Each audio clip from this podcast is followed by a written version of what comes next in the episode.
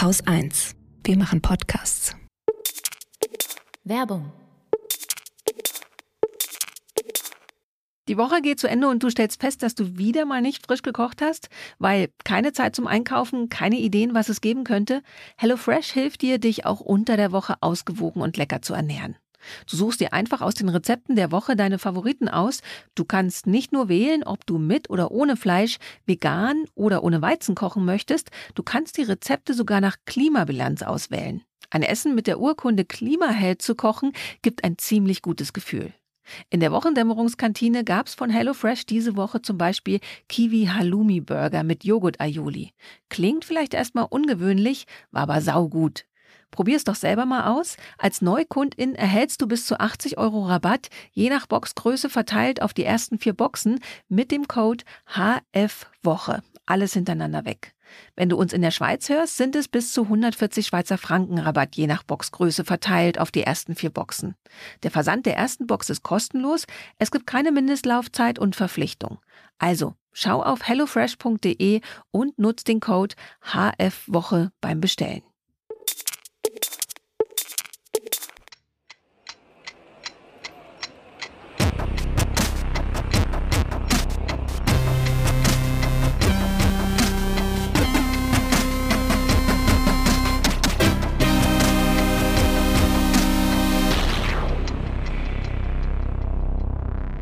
Willkommen zur Wochendämmerung vom 6. Mai 2022 mit Indien, Belarus, der Türkei, der Ukraine, Belgien, Westsplaining, Leichen, Jugendlichen, Wahlrecht, Shamjaf zu Hongkong, Griechenland, einer guten Nachricht, der Pressefreiheit, einem Limerick, der Ukraine, Sylt, dem Börsenticker Holger Klein. und Katrin Rönecke. Ich fange mit Belarus an.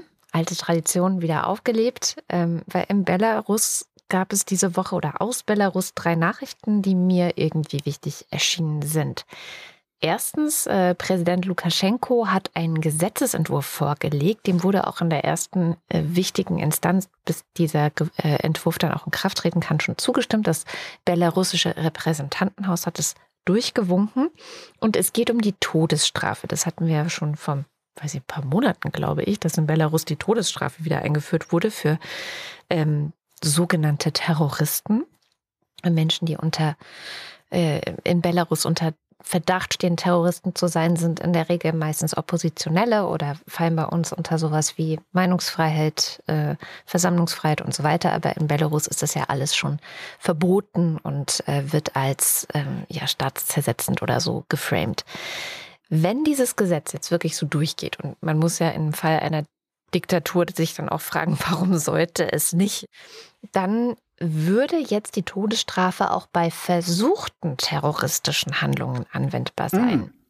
Sehr schön. Also es Paragraph. geht nicht mehr nur darum, dass du dann wirklich eine Terrorhandlung, eine terroristische Handlung durchgeführt hast, sondern wenn du diese geplant hast und dabei quasi erwischt worden bist, dann ähm, gilt auch schon die Todesstrafe dann in Zukunft. Und das ist eben deswegen besonders schlimm, weil das Oppositionelle treffen kann, BloggerInnen treffen kann, AktivistInnen und so weiter und so fort. Und dann möchte ich auch nicht unerwähnt lassen, wie die Hinrichtungen in Belarus stattfinden. Das fand ich auch nochmal ziemlich ja, schockierend irgendwie.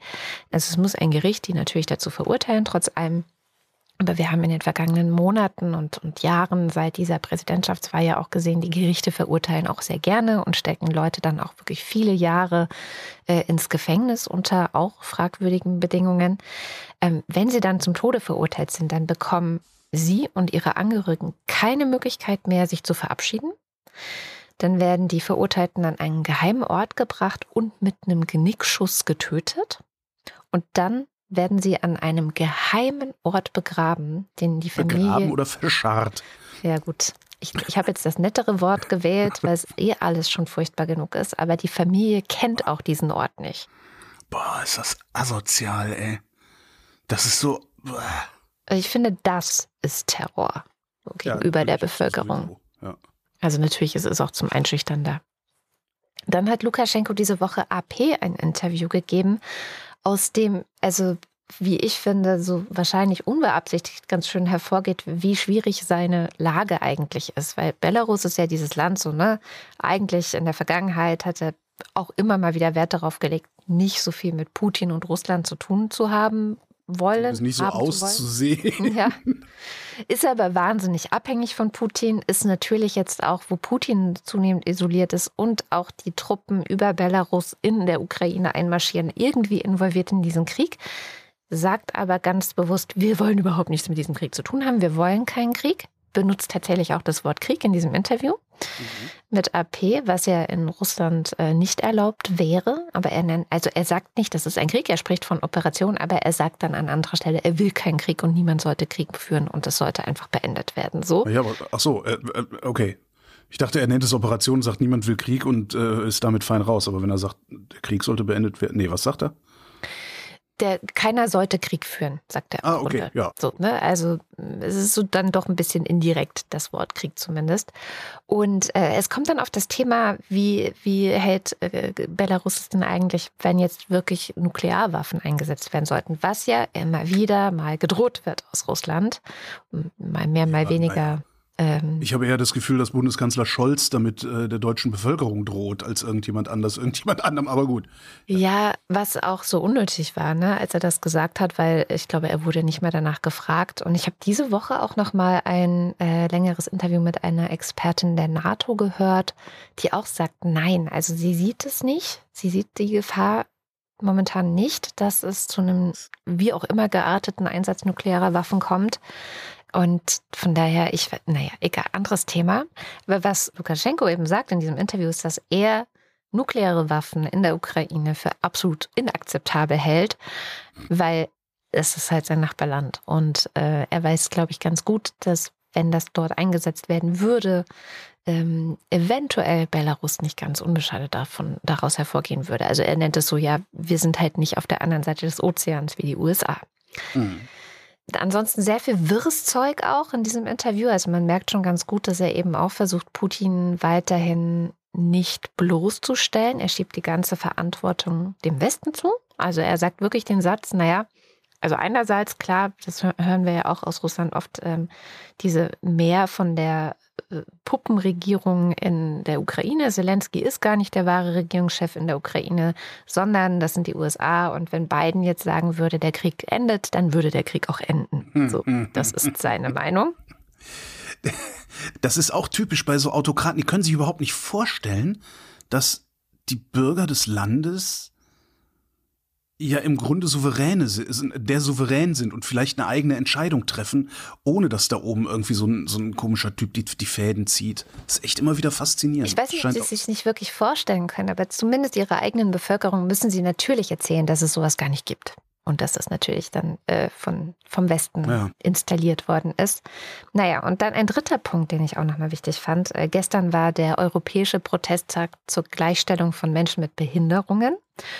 Äh, ich merke in den letzten Wochen, da, ich habe den Newsletter von Raul Krauthausen abonniert, dass der sehr viel seinen Fokus auf ja, Menschen mit Behinderung auf der Flucht gelegt hat, also Menschen aus der Ukraine, die behindert sind und jetzt auf der Flucht. Was ist eigentlich mit denen? Wie geht es denen auf der Flucht? Was passiert denen?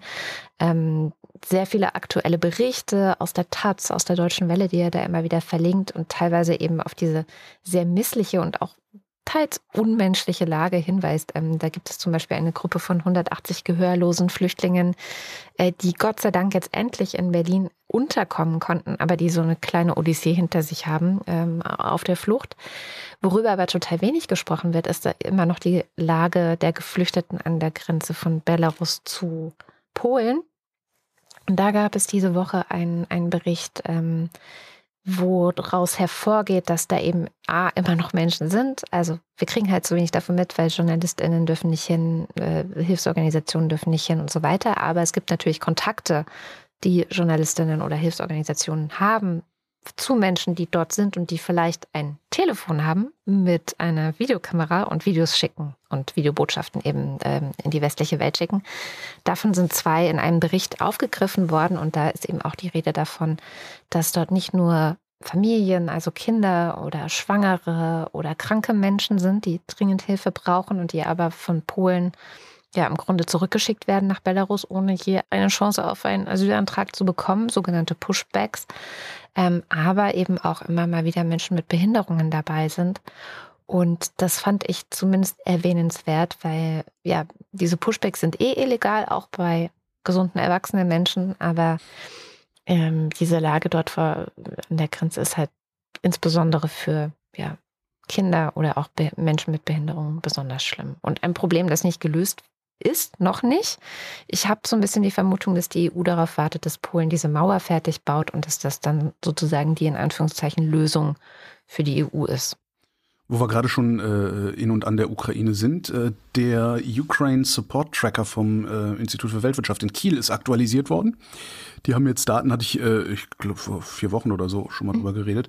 Die haben jetzt Daten bis Ende April eingepflegt. Deutschland ist äh, auf Platz 11, wenn man Anteil am BIP guckt, also mit wie viel Anteil des Bruttoinlandsproduktes wir die Ukraine unterstützen, sind wir äh, auf Platz 11. Nach Summe, also wie viel Geld schicken wir absolut, sind wir auf Platz 5. Wenn wir EU-Mittel einberechnen, also über die gesamte Europäische Union gucken und da den deutschen Anteil uns anschauen, sind wir bei Platz 10. Mit Waffenlieferungen sind wir auf Platz 9 hinter Italien und vor Frankreich. Mal gucken, also ich hoffe, ich kriege mit, wenn die weiter aktualisieren. So. Ja, ist ja gerade eine sehr starke Debatte immer noch. Also wie viel schicken wir, was machen wir, machen wir alles, was wir können, machen wir noch nicht alles, was wir können. Nein, machen wir nicht. machen wir auch weiterhin nicht übrigens. Es gibt neue Sanktionen. Die Europäische Kommission hat vorgeschlagen, das äh, sechste Sanktionspaket gegen Russland. Da könnte ich mich schon aufregen, mache ich aber gleich. Ähm, darin ein Ölimportstopp, noch ein paar Banken werden vom SWIFT-System ausgeschlossen und noch ein paar mehr Leute kommen auf die Sanktionsliste. Allerdings, es sind immer noch nicht alle Banken. Es gäbe Grund genug, wesentlich mehr Menschen zu sanktionieren. Da gab es ja diese Liste von 6000 äh, mehr oder minder an Putin hängenden ähm, Leuten, die das Nawalny-Team mal veröffentlicht hatte.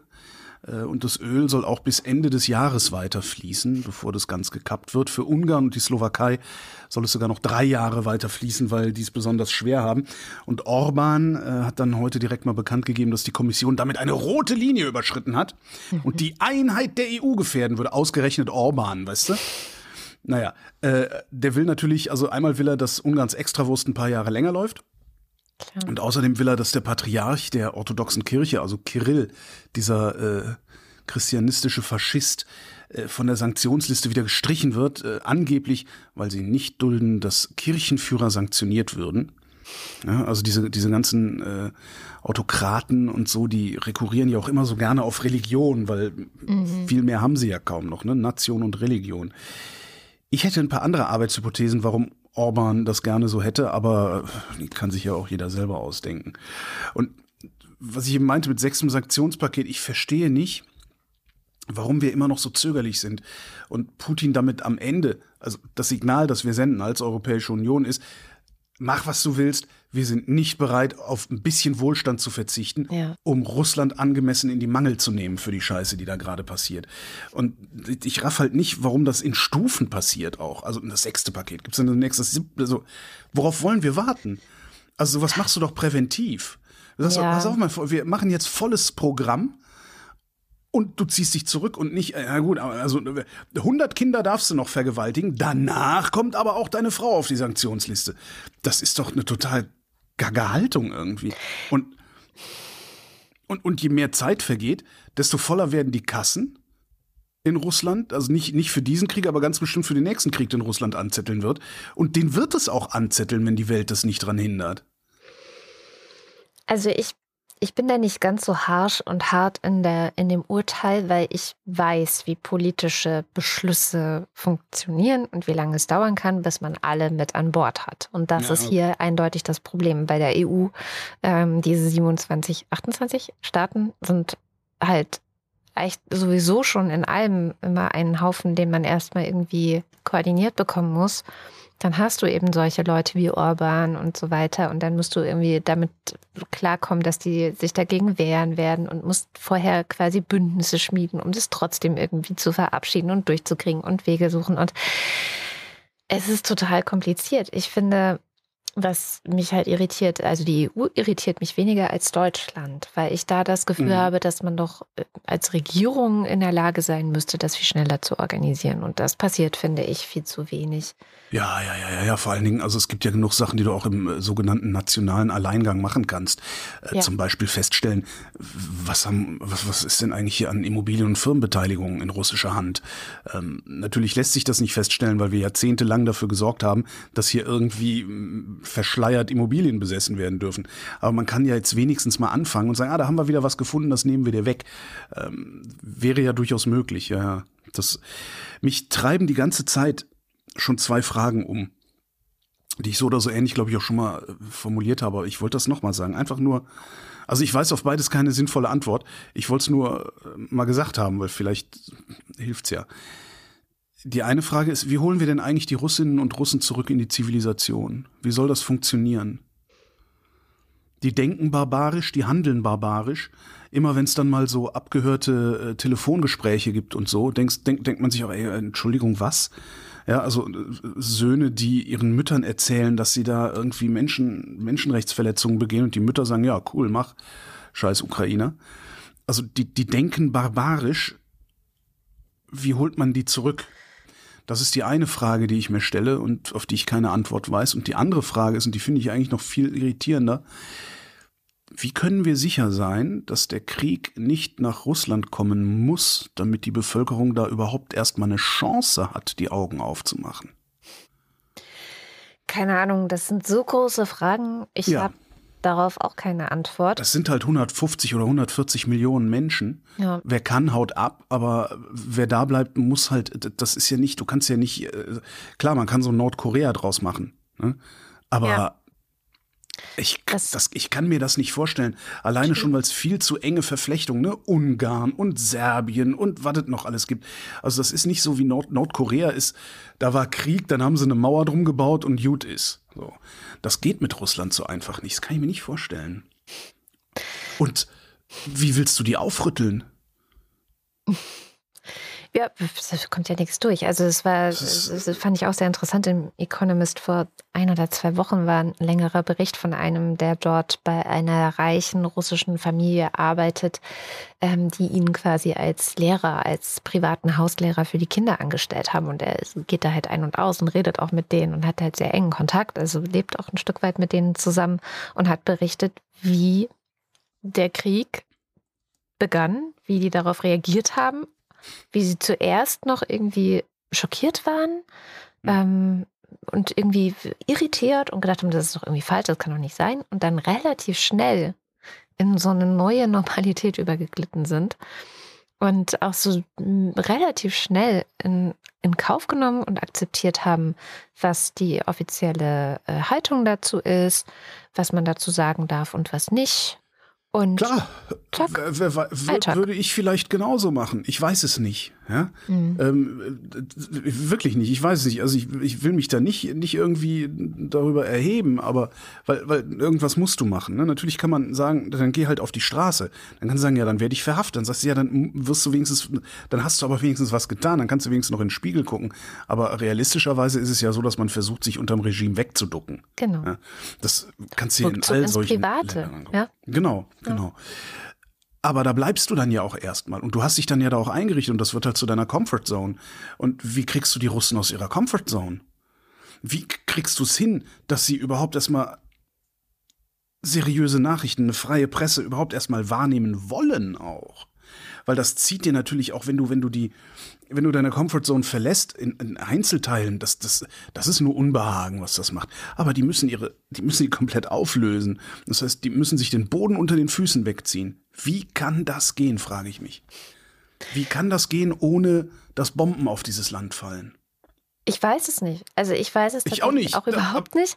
Es ist äh, tatsächlich auch etwas, was ähm, wo Kamil Galeev mir vor einigen Wochen schon so ein paar Illusionen genommen hat, weil er äh, einen längeren Thread, also es ist dieser Historiker, der immer ellenlange Threads auf Twitter schreibt und die Dinge analysiert und wie er sie sieht. Und ich war ja hier sehr lange auch immer so Verfechterin der Nawalny-Organisation und der Arbeit von Alexei Nawalny in Russland, als einfach mhm. jemand, der ähm, Korruption aufdeckt, der äh, organisiert, dass es eine Opposition gibt zu den verschiedensten Wahlen, also sowohl auf lokaler Ebene als auch auf der äh, im gesamten Land.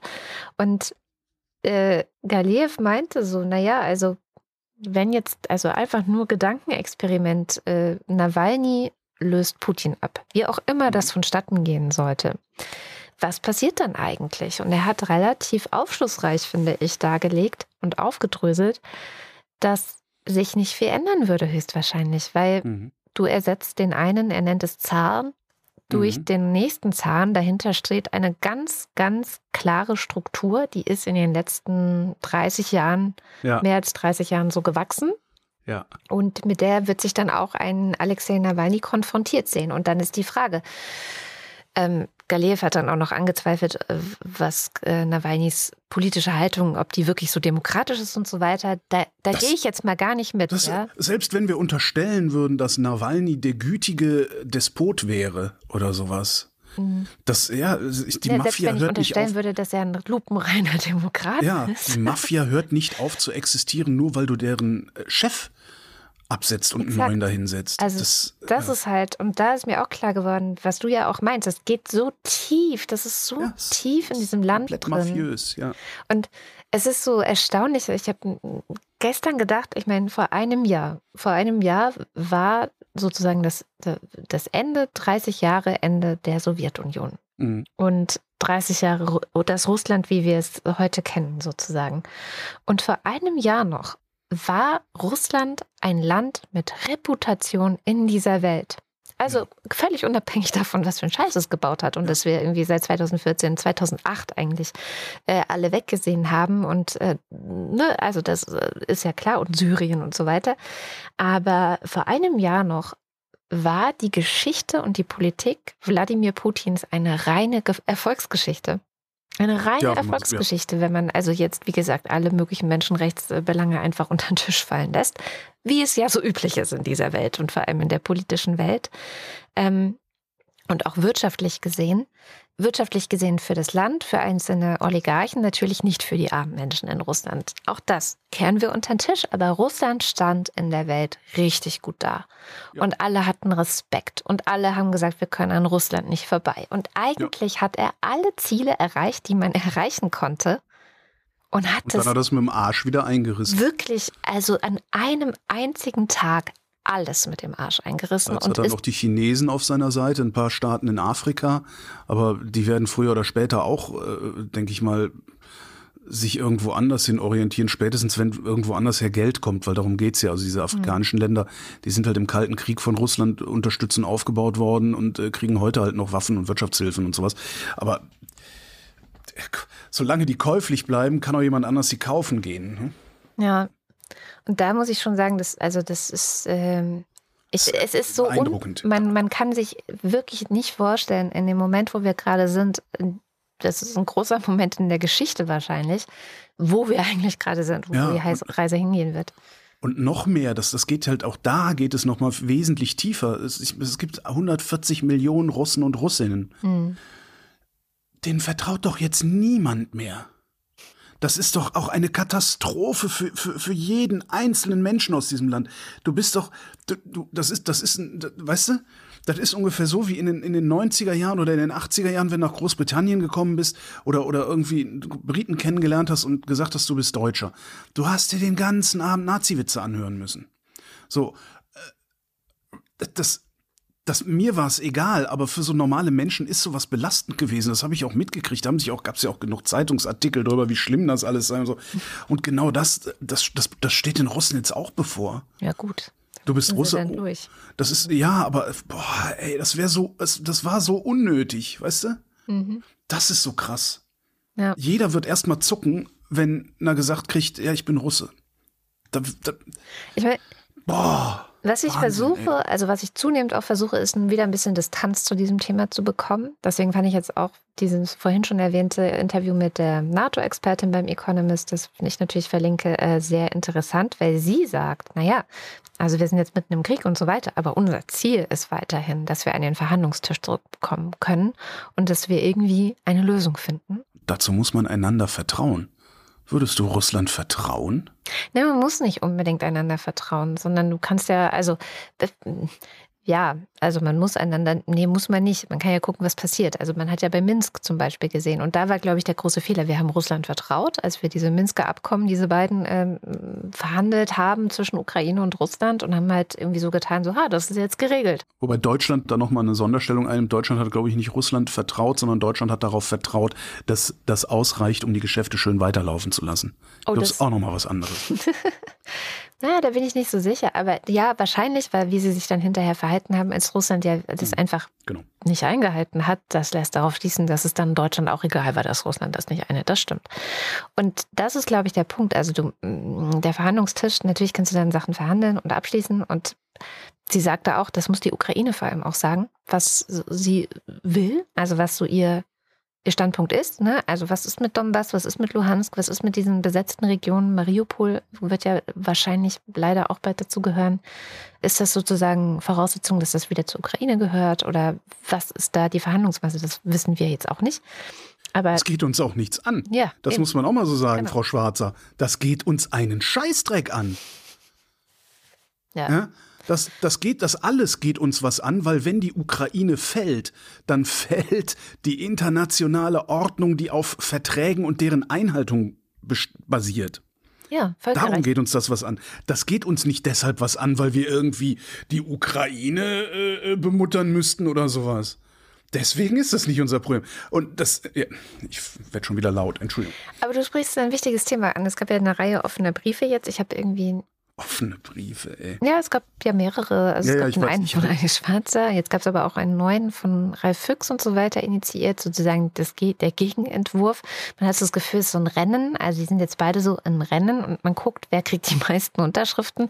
Das ist alles ein bisschen albern. Ähm, ich will das auch nur kurz erwähnen, weil ich habe einen schönen Text gefunden, der dazu ganz gut passt, im Republik CH. Ähm, und da habe ich ein Wort gelernt, das ich vorher so noch nicht gelesen habe, das Wort Westsplaining. Ja. Äh, Das ist ein ganz schönes Interview mit Tanja Maljarczuk, äh, ukrainische Autorin, lebt aber seit 2011 schon in Wien. Und die meisten Sachen, die sie sagt, sind so neu nicht. Also sie spricht auch davon, dass so, sie hat halt recherchiert für ihr letztes Buch zum, zu einer Region in der Ukraine, für die sie sich einfach interessiert hat und wo sie gucken wollte, was, was war da los und hat sich eben mit dem Holocaust auch beschäftigt, der dort eine große Rolle gespielt hat, die Ermordung der Juden in der Ukraine. Und sie sagt halt so, naja, und wenn, das war das letzte, womit ich mich beschäftigt habe, und jetzt sehe ich diesen Krieg und es gibt einfach so wahnsinnig viele Parallelen. Also diese Dehumanisierung von ukrainischen Menschen. Für die Russen sind ja alle Ukrainer jetzt Nazis. Also alle Ukrainer, die nicht Russen verstanden- werden wollen. So. Genau, wenn ich, wenn ich das richtig verstanden habe, sind alle Nicht-Russen, die nicht Russen sein wollen, Nazis. Irgendwo schrieb das irgendwer. Mhm. Und ich fand das eigentlich ganz passend, weil so funktioniert halt die Propaganda, die die da machen. Genau. Und ähm, ja, So das, was die Nazis übrigens zu Leuten wie mir vorwerfen, ne? dass alle, die nicht meiner Meinung sind, ich sofort als Nazi bezeichnen würde. ist ganz interessant. ja, das finde ich auch oft interessant, dass man Vorwürfe gemacht bekommt, die die Person, die den Vorwurf macht, eigentlich selber tut. Aber gut. Und sie sagt ähm, dann noch zum Thema Intellektuelle, ne, äh, West, insbesondere westliche Intellektuelle, weil das waren ja Briefe von Intellektuellen. Zitat, einer der Faktoren für die Eskalation ist, dass die Menschen hier, also im Westen, jahrelang auf den Osten herabgeschaut und die Warnungen der Menschen in Osteuropa nicht genügend ernst genommen haben. Stattdessen betrieben sie Westsplaining. Die Menschen hier sollten sich endlich mit der Geschichte Osteuropas auseinandersetzen und mit den Versäumnissen der eigenen Osteuropapolitik. Dafür sind die hiesigen Intellektuellen und Schriftsteller gefragt, sie sollten diese Aufgabe jetzt übernehmen. Ja, aber dann müsste auch Alice Schwarzer sich halt fragen, was sie die letzten 10, 15, 20, was weiß ich, wie viele Jahre gedacht hat, ne? Naja, also ich weiß noch, 2014 hat sie auch schon so einen Text auf ihrem Blog geschrieben, wo sie der Meinung war, die NATO würde Russland viel zu nahe rücken und ja, müsse das jetzt verstehen. Und genau, ja, was, wo du dann auch so denkst, gut, jetzt kann man Frau Schwarzer noch zugute halten, dass sie äh, eine Zeitschrift herausgibt und äh, im Journalismus ist es ja durchaus üblich, sich auch Gedanken über Dinge zu machen, mit denen man persönlich nichts zu tun hat. Ähm, aber äh, das ist natürlich, natürlich ist es schwierig für, für die hiesigen Intellektuellen wahrscheinlich in jedem Land, äh, so eine Nabelschau zu machen, die dann auch ja, so kritisch sein muss. Oder anders, eine Nabelschau zu machen, bei der das Ergebnis im Grunde schon feststeht. Das Ergebnis kannst du nämlich im Osten sehen. Mhm. Ähm, das fällt nicht leicht. Ne? Da setzt man sich natürlich lieber hin und sagt, ja, die sollen mal äh, dafür sorgen, dass meine Comfortzone nicht gerüttelt wird. Ja. Ist ja so ein bisschen. Und äh, für alle schlagt man nach, was die Comfort Zone ist. Ähm, das ist nämlich nicht das, was äh, diese ganzen Leute auf Instagram immer glauben, was die Komfortzone wäre. Also die Komfortzone ist nicht das warm geheizte Haus, sondern die Komfortzone ist eine psychologische Kategorie. Einen habe ich noch. Hast du mitgekriegt? Also ich war sehr beeindruckt. In Wilhelmshaven haben sie angefangen, ein Flüssiggasterminal zu bauen. Mhm. Äh, diese Woche. Das soll in zehn Monaten fertig sein. Also in zehn Monaten soll das Ding gebaut sein und betriebsbereit sein, inklusive Leitungen ans Gasnetz. Ja, was ist ja, nochmal aus den das, drei also, Jahren genau. geworden, die sowas äh, genau. dauert? Nee, drei bis fünf Ach waren ja. so die, was ich gehört habe. Und also drei bis fünf und dann sagte ähm, Christian Bayer, naja, und dann gibt man denen halt das doppelte Geld oder das dreifache Geld und sagt, das Geld kriegt ihr, wenn ihr es in einem Jahr schafft. Mhm. Ich weiß jetzt nicht, wie viel Geld sie kriegen, aber wenn das klappt, wenn, wenn, wenn, wenn die das Ding ziehen, das wird ein Rekord, dann haben die in zehn Monaten ein Flüssiggasterminal gebaut. Dazu gibt's ja dann noch mehr, auch noch äh, äh schwimmende. Mhm. Ähm, bei der Tagesschau habe ich gefunden einen kleinen Hintergrund zu Flüssiggas. So, was ist das? Wo kommt das her? Wie blablabla. kann man sich mal so, so, so, dann weiß man wenigstens, worüber man spricht, so ein bisschen. Ähm, was ich da drin interessant fand, also es gibt ja so Menschen wie mich.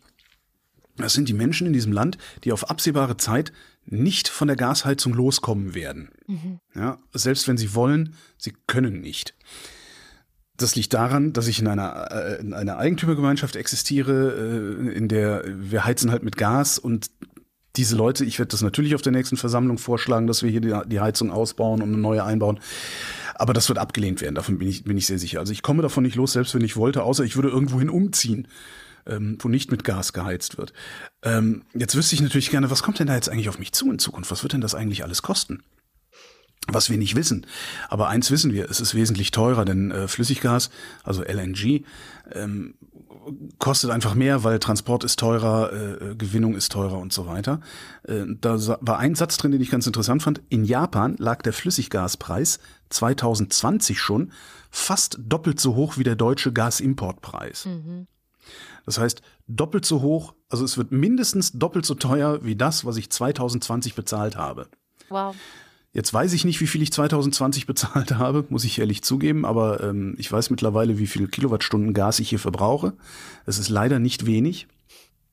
Ähm, und habe einfach auf, auf der Basis, habe ich mal gedacht, ah, dann, dann tue ich jetzt mal so, als würde ich einen neuen Vertrag abschließen, habe bei der Gasak geguckt. Mm, neue äh, Verträge sind gerade eine ganz schlechte Idee. Ja, aber ne, konservativ rechnen halt, ne, immer zu meinen Ungunsten rechnen. Ja, okay. ähm, das heißt, also wenn ich jetzt einen neuen Vertrag abschließen würde, würde ich im Monat knapp 200 Euro äh, nur für Gas bezahlen. Und ich mache mit Gas nichts anderes als zu heizen, wohlgemerkt. Meinen mhm. Strom mache ich anders und kochen auch.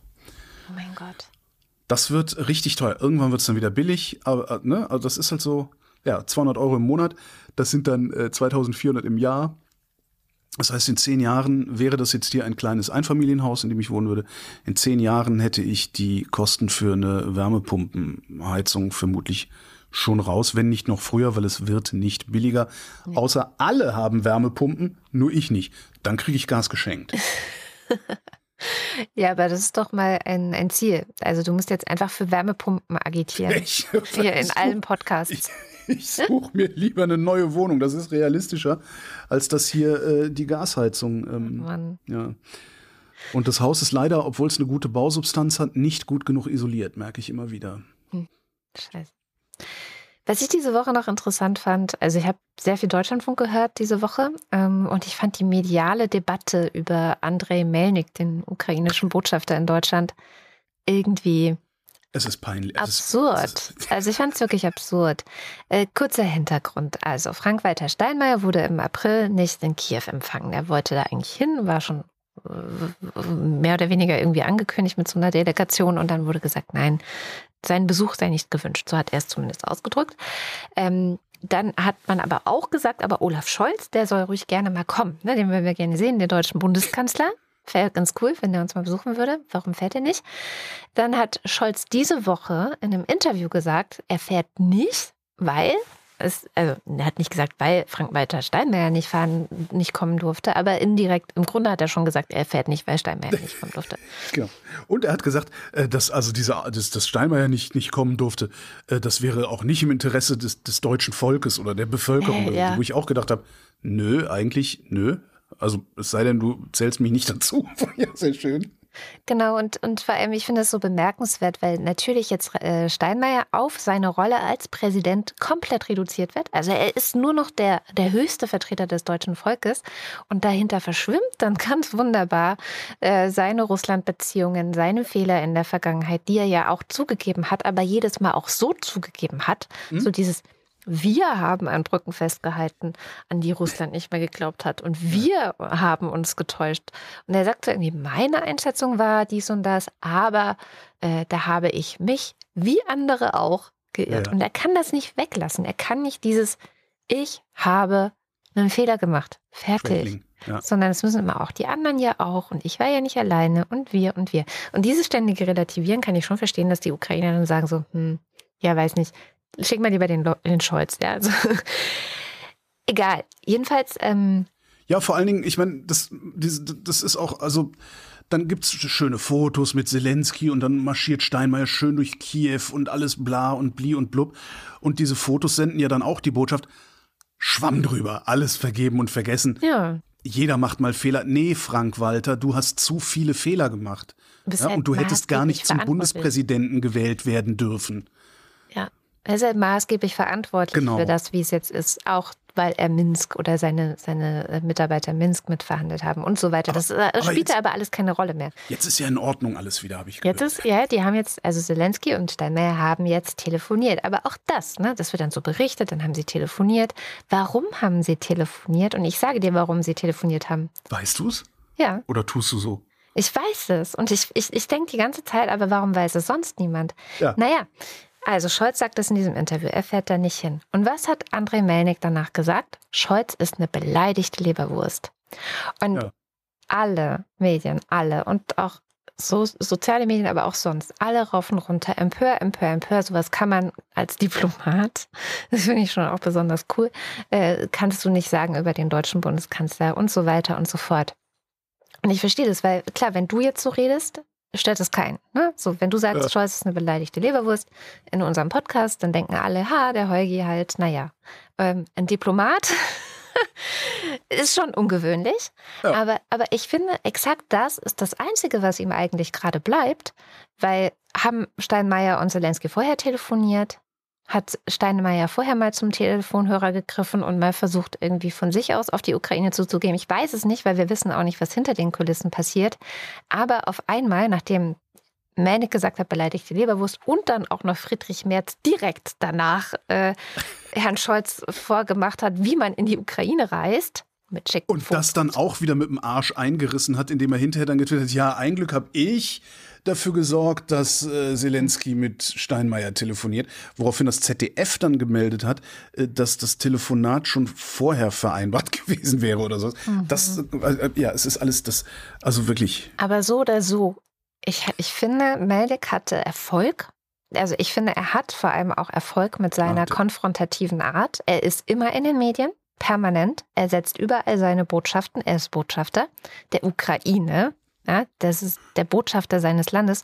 Und ich habe echt das Gefühl gehabt diese Woche, dass ich dachte, ey, wenn unser Land jemals irgendwie im Krieg sein sollte, dann wünsche ich mir einen solchen Botschafter in den anderen Ländern, die genauso bräsig sind wie wir, der denen da mal Feuer unterm Hintern macht. Weil wir sind halt auch echt bräsige Sesselpupser. Aber was man echt mal, also das ist alles eine solche, das ist echt eine Farce. Ne? Am besten Ja. finde ich, hat es Christian Bangel ausgedrückt, der Kollege von der Zeit. Der hat getwittert, Krieg in Europa, aber als Lindenstraße. Oh ja. Autsch. Gucken wir woanders hin. Ja. Ähm, diese Woche hat das gesamte Bundeskabinett sich Zeit genommen für das gesamte indische Kabinett, inklusive Narendra Modi. Und haben äh, halt so Kabinettsberatung gemacht und haben sich angenähert und was man halt so macht. Also so irgendwie. Ne? Das ist nicht dumm. Da wohnen 1,3 Milliarden Menschen. Mhm. Das sind nicht unbedingt Freunde von China. Ist also vielleicht nicht die schlechteste Idee, sich ein bisschen mit Indien einzulassen. Äh, das Problem ist, Indien die größte Demokratie der Welt, naja. ist jetzt nicht so das, was unser eins sich unter Demokratie vorstellt. Das heißt, wir müssen aufpassen, dass wir uns nicht wieder einbilden, wir könnten uns von Werten leiten lassen und das, ne, und auf magische Weise dann kommt dann so demokratisch deutscher Feenstaub, regnet über Indien und alles wird gut. Das wird nicht passieren. Ähm, worauf wir achten sollten, ist äh, interessengeleitete Beziehungen zu haben. Das ist ja äh, eigentlich das, was ich von der Zeitenwende mir erhoffe, dass wir aufhören, ähm, moralisch Außenpolitik zu machen, sondern tatsächlich strategisch Außenpolitik machen. Das wiederum dürfen dann allerdings nicht nur die Interessen der Industrie nach billigen Produkten oder Rohstoffen sein, sondern immer auch gleich die Sicherheitsinteressen der Europäischen Union ähm, und natürlich auch der Bundesrepublik. Äh, da kann man hinterher mal. Es fängt gut an übrigens. Also Scholz hat Indien bezeichnet als zentralen Partner für Deutschland in Asien und zwar in wirtschaftlicher, sicherheitspolitischer und klimapolitischer Hinsicht. Mhm. Immerhin nicht in Wertehinsicht. Und vielleicht ist wirklich so zynisch das ist, das Sterben in der Ukraine, wenigstens dafür gut, dass wir hier uns von dieser Lebenslüge verabschieden. Wir könnten diese berühmten westlichen Werte, äh, hinter denen ich auch stehe, wir könnten diese westlichen Werte exportieren, indem wir uns von anderen Ländern abhängig machen. Mhm. Andersrum wäre schlauer, erst die anderen abhängig machen und dann die Werte fordern. Mhm. Und da muss man sich dann zumindest als Bundesrepublik Deutschland mal fragen, was haben wir hier anzubieten, das nur wir haben und Indien dringend braucht? Ähm. Ich weiß es nicht. Also vielleicht fällt dir was ein, aber ich habe nicht die leiseste Ahnung. Ja. Hm. Und genau da ist ein Spannungsfeld. Ne? Mhm. Ja, voll. Also die ganze Wirtschaft ist ja so aufgebaut, dass wir eigentlich die ganze Zeit irgendwelche Rohstoffe aus anderen Ländern und irgendwelche äh, ja, Produkte importieren, die billig produziert worden sind. Und ähm, veredeln ja. und an die Chinesen verkaufen. Ja. Ja, weiß ich auch nicht, wie wir das machen könnten. Ich finde aber, ich wollte noch darauf hingewiesen haben, ich lese gerade das wunderbare Buch Faschismus von Paul Mason. Du und dein Faschismus immer. Ja, ich finde, das sollte auch jeder lesen. Ich finde es so ein wichtiges Buch, weil äh, ich glaube, der Faschismus ist wieder da. Was heißt, ich glaube, ich bin mir sehr sicher, dass er wieder da ist. Und Indien ist leider eines der Beispiele, die da drin genannt werden, eines der großen Beispiele, die da drin genannt werden. Denn wie Indien mit seinen Muslimen umgeht, mhm. gerade unter Narendra Modi, das ist richtig, richtig faschistisch. Ja. Zumindest nennen wir es protofaschistisch. Wir wollen ja nicht noch Modi provozieren, Nein. wir schon Putin provoziert haben. Ne? Ja, das, das wollen wir. Wen wir provozieren wollen, das ist äh, Recep Tayyip Erdogan, der äh, Reisedutsche der Türkei. Ähm, da es neue Zahlen zur Inflation. Letzten September hatte die Türkei noch 20 Prozent Inflation, also immer zum Vorjahr. Und wir haben immer gedacht, wow, 20 Prozent. Krass. Mhm, das haben wir gedacht. Und weil Erdogan äh, in seiner unendlichen Weisheit sich ja einbildet, hohe Zinsen würden zu hoher Inflation führen. Nein. Aber weil er sich das einbildet und weil seine Zentralbank alles andere als unabhängig ist, hat er seine Zentralbank angewiesen gehabt, die Zinsen zu senken damals. Ja. Also im September. Das Ergebnis im April hatten sie 70 Prozent, im März, also anders, im März 61 Prozent, im April hatten sie 70 Prozent. Ähm, das heißt, die haben also eine Inflation in, im Vergleich zum April 2021 von 70 Prozent. Mit am härtesten hat es die Lebensmittelpreise getroffen. Und das ist ähm, besonders äh, kritisch, weil die Türken zwischen 25 und 40 Prozent ihres Einkommens für Lebensmittel ausgeben. Und in nur diesem Sektor haben wir 90 Prozent Inflation. Wenn das alles so weitergeht, ich muss anders betonen, wenn das alles so weitergeht wie bisher, wird die Türkei zum Jahresende bei ungefähr 90 Prozent Inflation stehen. Vielleicht senkt er die Zinsen nochmal, dann wird es noch schlimmer. Nächstes Jahr, da wird es dann wieder interessant, sind Präsidentschaftswahlen in der Türkei und da bin ich dann sehr gespannt, wie erstens die laufen werden, also tatsächlich prozessual, also wie Erdogan verhindern wird, dass eine Opposition überhaupt zu Wort kommt und sowas. Und ob die Türken sich diesen irren Typen ernsthaft nochmal gönnen wollen. Hm. Und dann so als Unterkategorie dazu noch, äh, ob sie das überhaupt können, also ob er überhaupt noch abwählbar ist. Mahir Tokatle hatte ja letztes Jahr im Interview gesagt, dass Erdogan den Staat so weit umgebaut hat, dass er kaum noch abwählbar ist. Ja. Wer es nicht gehört hat, können wir nochmal in den Shownotes verlinken. Das Aber bitte stell dir das mal vor, 70 Prozent. Ich habe das, gelesen und gedacht, total irre. Äh, was? wie soll, wie soll ja. das gehen? Ich meine, wir, wir knirschen hier schon mit unseren, was sind das, sieben? Siebeneinhalb. Ja. Ja, wir knirschen mit siebeneinhalb, aber das ist halt auch, also. Äh, ja wir haben halt Mittel und Wege dagegen und äh, das, das ist vor allen Dingen ist das, das sind ja so graduelle Anstiege bei uns, mhm. aber in der Türkei, ich meine, innerhalb eines halben Jahres, äh, was, was habe ich gesagt, innerhalb eines halben Jahres von, von 20 auf 20 70. auf 70, ja. Also das ist ja fast verdreifacht. Ja. Das ist total wahnsinnig. Es ist ja. mehr als verdreifacht. Ja? Nee. 20 mal 3 ist 60. 3 mal 20 ist 60. Sag ich doch. Im, im März. Im, Im März hatte sich Mathe, das verdreifacht. Mathe mit Holger Klein. Ja, ma, ah. Kommen wir schnell zu den Jugendlichen, die sind auch schlecht in der Schule. Ähm, das äh, hat, nein, das ist jetzt voll gemein. Das hat äh, nicht die Studie rausgebracht, die äh, rausgefunden, die ich rausgesucht habe. Es gab zwei Studien zu den Jugendlichen, die Jugendlichen in Deutschland. Wie geht es denen und was, was besorgt die so und was, ja, wo wollen die hin? Ähm, zwei Studien wurden veröffentlicht. Die eine kennt man vielleicht, äh, das ist die sogenannte Jugend in Deutschland. Die wird seit 2020 halbjährlich durchgeführt, wahrscheinlich wegen Corona. Deswegen ist auch gut, da hinzuschauen, weil wir ja immer so viel darüber gesprochen haben, dass die Jugendlichen die sind, die am meisten unter, äh, unter dieser Pandemie und den Maßnahmen und allem drum und dran zu leiden haben. Mir zerreißt es das Herz. Ja, wirklich. Ey, Politiker komm. immer. Ja, ach so, entschuldige. Ja, aber es ist wirklich auch, denen geht es wirklich nicht gut. Da werden immer so um die 1000 14- bis 29-jährige junge Menschen befragt, wie es ihnen so geht, verschiedene Themen. Und diesmal dann natürlich auch der Krieg. Und äh, die haben gefragt, befürwortest du diese politischen Maßnahmen? Und dann gab es umfassende Sanktionen gegen Russland. Da sagen 58 Prozent ja, 18 Prozent sagen teils, teils, 13 sagen nein und 11 sagen weiß nicht also eine Mehrheit ist auf jeden Fall für die umfassenden Sanktionen. Dann bist du dafür, dass die Ausgaben für Militär und Verteidigung in Deutschland erhöht werden. 43 Prozent sagen ja. Dann die Aufnahme der äh, Ukraine in die Europäische Union sagen 40 Prozent ja, 23 Prozent nein. Dann ganz klar, sie sind gegen die deutsche Beteiligung an den Kämpfen gegen Russland. Da sind nur 12 Prozent dafür, 55 klar dagegen, 22 teils, teils und 11 wissen es nicht. Wichtig aber, das habe ich ja gerade schon gesagt, die Studie gibt es wegen der Pandemie. Deswegen fragt sie ja immer auch danach, wie geht es dir eigentlich jetzt in der Pandemie? Und die Frage lautete, in welchen Bereichen hat die Corona-Krise dein Leben verschlechtert? Und 46 Prozent sagen im Bereich psychische Gesundheit. 46. Also fast die Hälfte der Jugendlichen geben an, dass Corona ihre psychische Gesundheit verschlechtert hat. Und dann Zusammenhalt in der Familie. 20 Prozent sagen, dass die Corona-Pandemie den Zusammenhalt in ihrer Familie verschlechtert hat.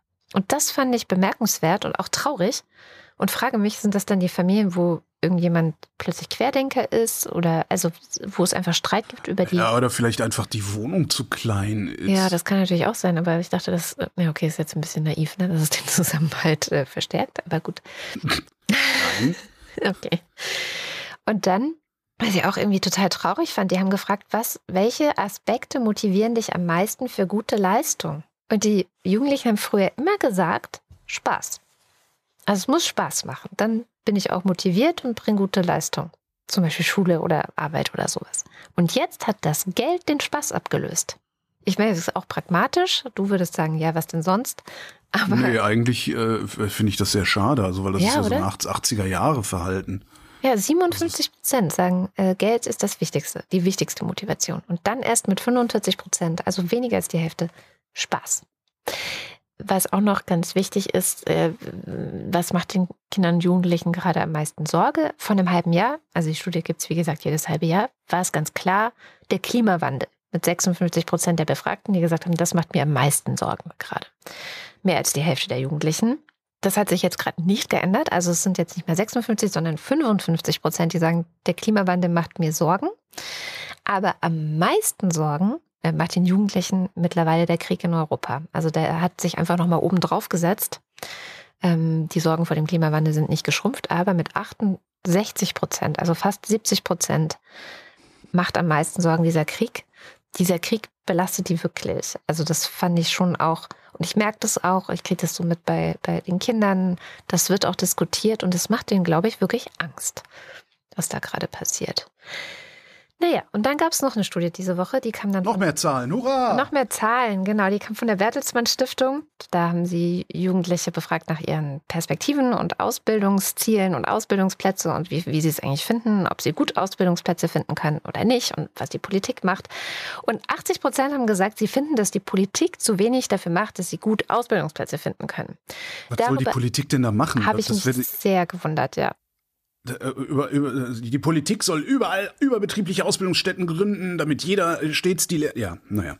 Und 37 denken, also mehr als ein Drittel denkt, dass es zu wenig Ausbildungsplätze gibt. Das hat mich auch überrascht, weil ich dachte, es gibt wahrscheinlich mehr Ausbildungsplätze momentan als Jugendliche, die einen Ausbildungsplatz suchen. Das würde ich aber auch mal denken.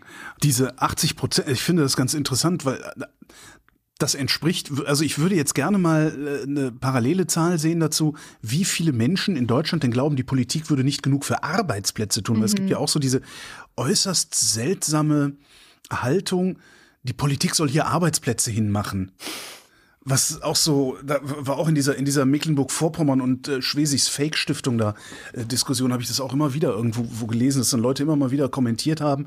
Äh, ja, sonst kümmert sich ja hier gar keiner um, sonst, sonst, äh, sonst tun sie, sonst kümmert sich ja hier gar keiner um Arbeitsplätze. Wo ich immer denke, ja, nee, das ist halt auch nicht unbedingt der Job der Politik. Die, ne, also die bauen keine Firmen auf. Nee.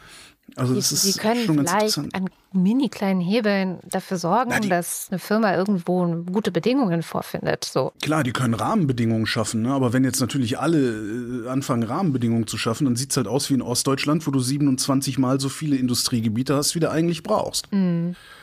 Das, äh, ja, ja, und vor also, allem, naja. also ich finde es so, die Politik soll machen und dann gleichzeitig hast du halt wirklich auch ein Problem mit der Bildung der jungen Leute. Also da gibt es ja auch, die haben wir jetzt nicht in der Wochendämmerung nicht referiert, aber die letzten PISA-Studien und was die, wie gut die lesen können, was die über Geschichte wissen, wie gut die in Mathe sind. Das, das wird ja also alles in letzter Zeit eher schlechter. Du musst nur mal, du musst nur mal mit, mit, mit Handwerkern sprechen. Äh, die, die kommen ja gelegentlich mal ins Haus oder stehen vor dem Haus oder sonst was. Du musst nur mal fragen, wie ist denn bei euch mit Auszubildenden? Und die erzählen halt seit vielen Jahren auch schon, ja. dass verstärkt Leute kommen, die überhaupt nicht ausbildbar sind. Und das ist so, halt. Das ist auf der einen Seite, die, die einen sind nicht ausbildbar und die anderen gehen alle studieren, obwohl sie nicht müssten. Ja, tatsächlich war das auch in dieser Studie, dass das Studium auch noch attraktiver geworden ist durch Corona, weil sie eben sagen, so, nee, Praktika machen wir jetzt nicht und hm. dann gehe ich jetzt halt erstmal studieren oder bleibe länger in der Schule. Das ist auch noch eine Möglichkeit. Aber äh, die Ausbildung ist auch dadurch jetzt nicht attraktiver geworden, leider. Aber ich habe halt den Eindruck, dass Betriebe eher um gute Ausbildungs-, nee, um gute Azubis konkurrieren. Ja. Also wirklich die guten Leute zu kriegen und wirklich auch sich inzwischen Sachen ausdenken, wie wenn du zu uns kommst, bekommst du noch einen Bonus obendrauf. Oder wenn du zu uns kommst, hier ist besonders tolles Betriebsklima. Oder also, dass sie wirklich sich darstellen und bewerben, die bewerben sich um die guten Leute. Und deswegen, ich fand das auch irgendwie irritierend, diese Studie, aber auch interessant. Und ich glaube, da liegt schon auch ein gewisser Ball naja, bei der Politik, wenn man so möchte, weil es, es gibt einfach ein Bildungsdefizit bei uns in diesem Land. Und die Bildungspolitik ist, seit ich mich damit beschäftige, ein Riesenproblem und kommt ja. nicht so richtig vor der Stelle, von der Stelle. Ja, und das, das hat ja dann auch so einen Rattenschwanz, ne? Dann äh, machst du, machst du miese Bildung, dann hast du irgendwie auch nicht genug, ich sag mal, Fachkräftepotenzial irgendwo vor Ort, wo vielleicht sogar eine Universität um die Ecke ist, wo ja. du vielleicht irgendwie eine, eine Firma gründen wollen würdest, weil du eine gute Idee hattest, aber äh, findest halt keine ja, Handwerker oder was auch immer, was du dafür brauchst und so weiter und so fort. Also da ist dann schon die Politik verantwortlich, aber ja nicht, ist halt nicht so, dass die da die Firmen gründen und dass sie auf magische Weise die Firmen anziehen könnten. Und wenn sie dann kommen, pumpen sie das ganze Wasser ab wie in Brandenburg. Ja, oder auch dieses, was jetzt gerade beschlossen wurde, ne? auch diese Woche Recht auf schnelles Internet, sowas. Warum kommt das erst im Jahr 2022? Ich finde, das, das ist natürlich etwas, wo die Politik extrem versagt hat, äh, dass es überall attraktiv ist, eine Firma zu gründen zum Beispiel. Apropos Wasser, Indien erlebt äh, gerade schon wieder Indien den heißesten Sommer aller Zeiten. Ähm, schönen Gruß von der Klimakrise. Was machen die dagegen? Die Inder, sie kühlen. Womit kühlen sie? Mit Strom. Wo kommt der her? Aus Kohlekraftwerken. Ne? Und wieder von Anfang an. Und da, da sieht man, also das ist irgendwie so, so ein Paradebeispiel dafür auch, wie die gesamte Menschheit sich selbst ans Kreuz nagelt, beziehungsweise genagelt hat. Ähm, jetzt haben sie in Indien noch das Problem, die Kohle wird knapp, weil sie so viel Strom brauchen. Die Stromnetze halten die Last nicht aus, brechen immer wieder zusammen, die Ernte vertrocknet auf den Feldern. Und glücklicherweise werden wir das bald nicht mehr berichten müssen. Weil da, äh, wo es früher alle 50 Jahre solche Hitzewellen gegeben hat, gibt es sie mittlerweile alle vier Jahre. Äh, das heißt, dieser Intervall muss sich nur noch ein bisschen verkürzen, dann haben wir so viel Normalität, dass das äh, einfach unter ferner Liefen nur noch berichtet wird. Betrifft übrigens nicht Indien, sondern betrifft auch Pakistan und das finde ich dann aus geostrategischen Gründen wieder ganz interessant. Pakistan und Indien sind zwei Atommächte, die sich gegenseitig jetzt nicht so geil finden. Und sie haben große Bevölkerungen, von denen viele auf dem Land wohnen. Und dürre Landbevölkerung, die anderswo ihr Glück sucht, Syrien. Also da, da ist Konfliktpotenzial. Und ähm, es würde mich nicht wundern, wenn es da äh, tatsächlich früher oder später auch mal knallt, äh, weil einfach, ja, die Lebensgrundlagen verschwinden dieser Leute. Und natürlich äh, sowohl Pakistan als auch Indien ja tendenziell das, ne, das, Demokratie hatten wir ja eben. Aber tendenziell ähm, Anführer haben, jetzt Pakistan weiß man nicht so genau, die haben ja gerade neue, äh, die hatten gerade ja den, den, diesen den alten äh, Premierminister rausgeschmissen. Mhm. Ähm, aber so jemand wie Modi, dem traue ich halt durchaus zu, dass er, wenn er das innenpolitisch nicht in den Griff kriegt, und das wird er nicht, ja, wenn 100 Millionen Menschen auf einmal von Dürre betroffen sind, äh, wenn er das innenpolitisch nicht in den Griff kriegt, dass er dann auch äh, außenpolitisch für Unruhe sorgen wird, so wie es Russland ja auch letztlich macht. Ähm, das ist ja. auch ein Blick wert, zumindest. Bleiben wir in Asien und schauen mit Cham okay. nach Hongkong. Ähm, diese Woche war ja auch Tag der Pressefreiheit am 3. Mai. Reporter ohne Grenzen hat dazu passend die weltweite Rangliste der Pressefreiheit veröffentlicht wieder und besonders hervorgestochen ist dabei Hongkong. Denn in Hongkong gab es den, glaube ich zumindest, oder zumindest der, an den ich mich erinnern kann, krassesten Abstieg innerhalb eines Jahres in dieser Liste. Und was mit der Pressefreiheit in Hongkong eigentlich los ist, das erzählt uns jetzt die Scham. Was ist nicht mit der Pressefreiheit los? Es ist so viel los mit der Pressefreiheit in Hongkong. Ähm, und ehrlich gesagt war das auch alles abzusehen. Also damals 2020 hatten wir ja schon viel darüber gesprochen. Also eigentlich fast genau vor zwei Jahren. Nächsten Monat sind es dann auch zwei Jahre äh, her, dass die äh, chinesische Regierung dieses sehr, sehr, sehr umstrittene Gesetz zum äh, Schutz der nationalen Sicherheit, so heißt das Gesetz, in Hongkong verabschiedet hat. Und da haben alle kritischen Menschen schon 2020 gesagt, mit dem Gesetz wird die chinesische Regierung direkt in alle Belange von Hongkong eingreifen. Das heißt vor allem alles unterdrücken, was die Regierung als äh, sozusagen Terrorismus, Abspaltung oder Untergrabung der Staatsgewalt gesehen hat, wird da eingreifen. Ähm, Kritikerinnen haben auch 2020 gesagt, die Pressefreiheit wird dadurch sehr stark eingeschränkt werden. Und tatsächlich ist es auch so gekommen. Ähm, Redaktionen nach Redaktionen schließen. Redaktionsmitglieder, JournalistInnen werden äh, festgenommen. Zuerst war es Apple Daily, das war diese sehr kritische Tageszeitung und der Gründer Jimmy Lay, der dann festgenommen wurde.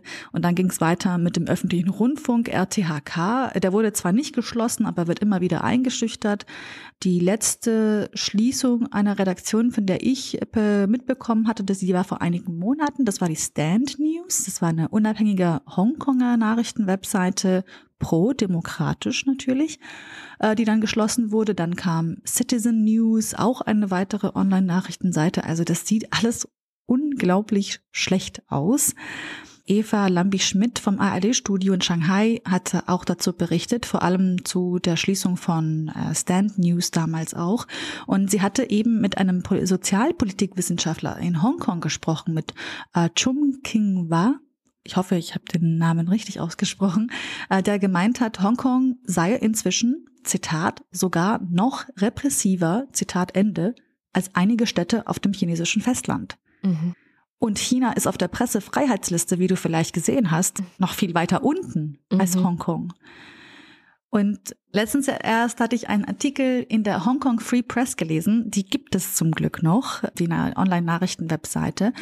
Äh, Candice Chow hatte da über Alan Au geschrieben. Alan Au ist ein sehr bekannter Journalist in Hongkong und aus Hongkong, der nun vor ja, zwei Wochen verhaftet worden ist. Alan Au, das muss man sich vorstellen, das ist so wie, als würde man hierzulande, weiß ich nicht, Bastian Obermeier oder sowas mhm. festnehmen. Und ähm, Alan Au hat eine krasse Karriere hinter sich, seit Jahrzehnten schon, war einst Recherchestipendiat in Stanford, hat bis vor kurzem noch so seine eigene Talkshow im Radio moderiert, also ein richtig bekannter Journalist.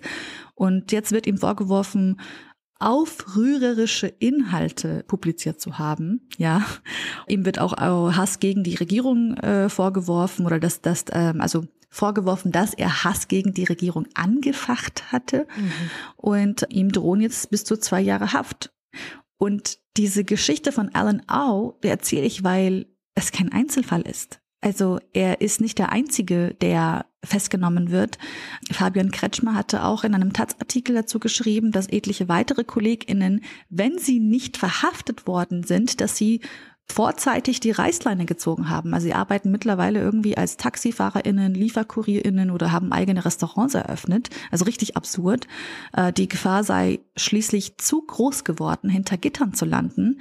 Ähm, nicht zuletzt auch, weil die sogenannten roten Linien in Hongkong alle paar Wochen einfach neu gezogen werden. Mhm. Fabian Kretschmer schreibt, wo die Grenzen des Erlaubten verlaufen, wird immer undurchsichtiger. Und ja, da ist es ehrlich gesagt keine große Überraschung, dass Hongkong jetzt auf dieser Platz 148 mhm. von 180 gesetzt wurde. Es war einst eine Bastion äh, der Pressefreiheit in Ostasien, schreibt äh, Reporter ohne Grenzen tatsächlich auch. Und ja, das sieht nicht gut aus und das wird auch nicht besser aussehen in der nächsten Zukunft. Also wir haben ja die Wahlen, die jetzt anstehen in Hongkong allem Anschein nach sieht es so aus, als würde es ehrlich gesagt genau in dieselbe Richtung weiterlaufen. Die Regierungschefin Carrie Lam, die wird bei den Wahlen nicht mehr antreten. Wieso auch? Der Sieger steht schon fest. Äh, sie wird Platz machen müssen für John Lee, äh, ihrem Kollegen, der sie jetzt schon auch seit ein paar Jahren begleitet hat. Und John Lee ist ja, auch Peking nah, wie Carrie Lam, ehrlich gesagt. Aber er ist auch noch ein bisschen, also ein Stück weiter, glaube ich, ein bisschen Peking näher. Er hat als Polizist Karriere gemacht. Er steht also eigentlich eher für den Status quo. Ähm, ich hatte äh, bei Neues Deutschland von Felix Lill hatte ich einen Artikel dazu gelesen. Er hat, das, er hat ihn so ein bisschen näher angeschaut und meint, ähm, wie sehr Lee für den Status quo steht, verdeutlicht seine Vorstellung von der anstehenden Amtszeit. Und er zitiert ihn, sagt, also John Lee sagt, politische Reform wird keine Priorität in der sechsten Legislatur der, Regier der Regierung sein. Und was den Schutz von Journalisten angeht, da sagt er, Hongkong hat schon Pressefreiheit. Das hat ja Carrie Lam auch gesagt, dass die Pressefreiheit ja. in Hongkong so stabil sei wie eh und je, aber das Ranking von Reporter ohne Grenzen spricht da andere, eine andere Sprache, denn ein Herabsinken um 70 Plätze innerhalb von einem Jahr. Ja. Ich kann mich nicht erinnern, dass ich so etwas schon mal ähm, in der Vergangenheit äh, gelesen hätte. Ja. Gibt es irgendeine Hoffnung? Ich glaube, die Hoffnung, ehrlich gesagt, ist, ähm, die Hoffnung, die wir einfach an die Menschen in Hongkong haben müssen, also die, die, die, die sie selber haben. Also, dass wir äh, daran, also ich glaube, der Widerstand in Hongkong ist immer noch sehr, sehr stark. Also es gibt immer weiter unabhängige Medien. Es ist schon so, dass diese Namen, die ich hier genannt habe, Citizen News, Stand News, Apple Daily, das sind schon die größeren Namen, ja. Aber es, äh, es kommen immer mehr unabhängige Medien dazu, die online sind, die ähm, also die Menschen, die dann da, die dann noch bleiben. Alan Au meinte ja auch, eigentlich sollte man, wenn man rational denkt, sollte man das Land verlassen. Mhm. Und dann meinte er irgendwie in seinen, einer seiner letzten Facebook-Posts, ähm, und ich bin gerade sehr irrational, weil er da halt geblieben ist. Und ich glaube, die Widerstandskraft der Menschen in Hongkong, die ist wirklich sehr stark und die sollte man auch nicht unterschätzen. Äh, nur, ja, von Seiten der Regierung aus und von Seiten der Staatsgewalt in China äh, sieht das Ganze, ja, da haben sie auf jeden Fall sehr viel Gegenwind. Vielen, vielen Dank, liebe Scham.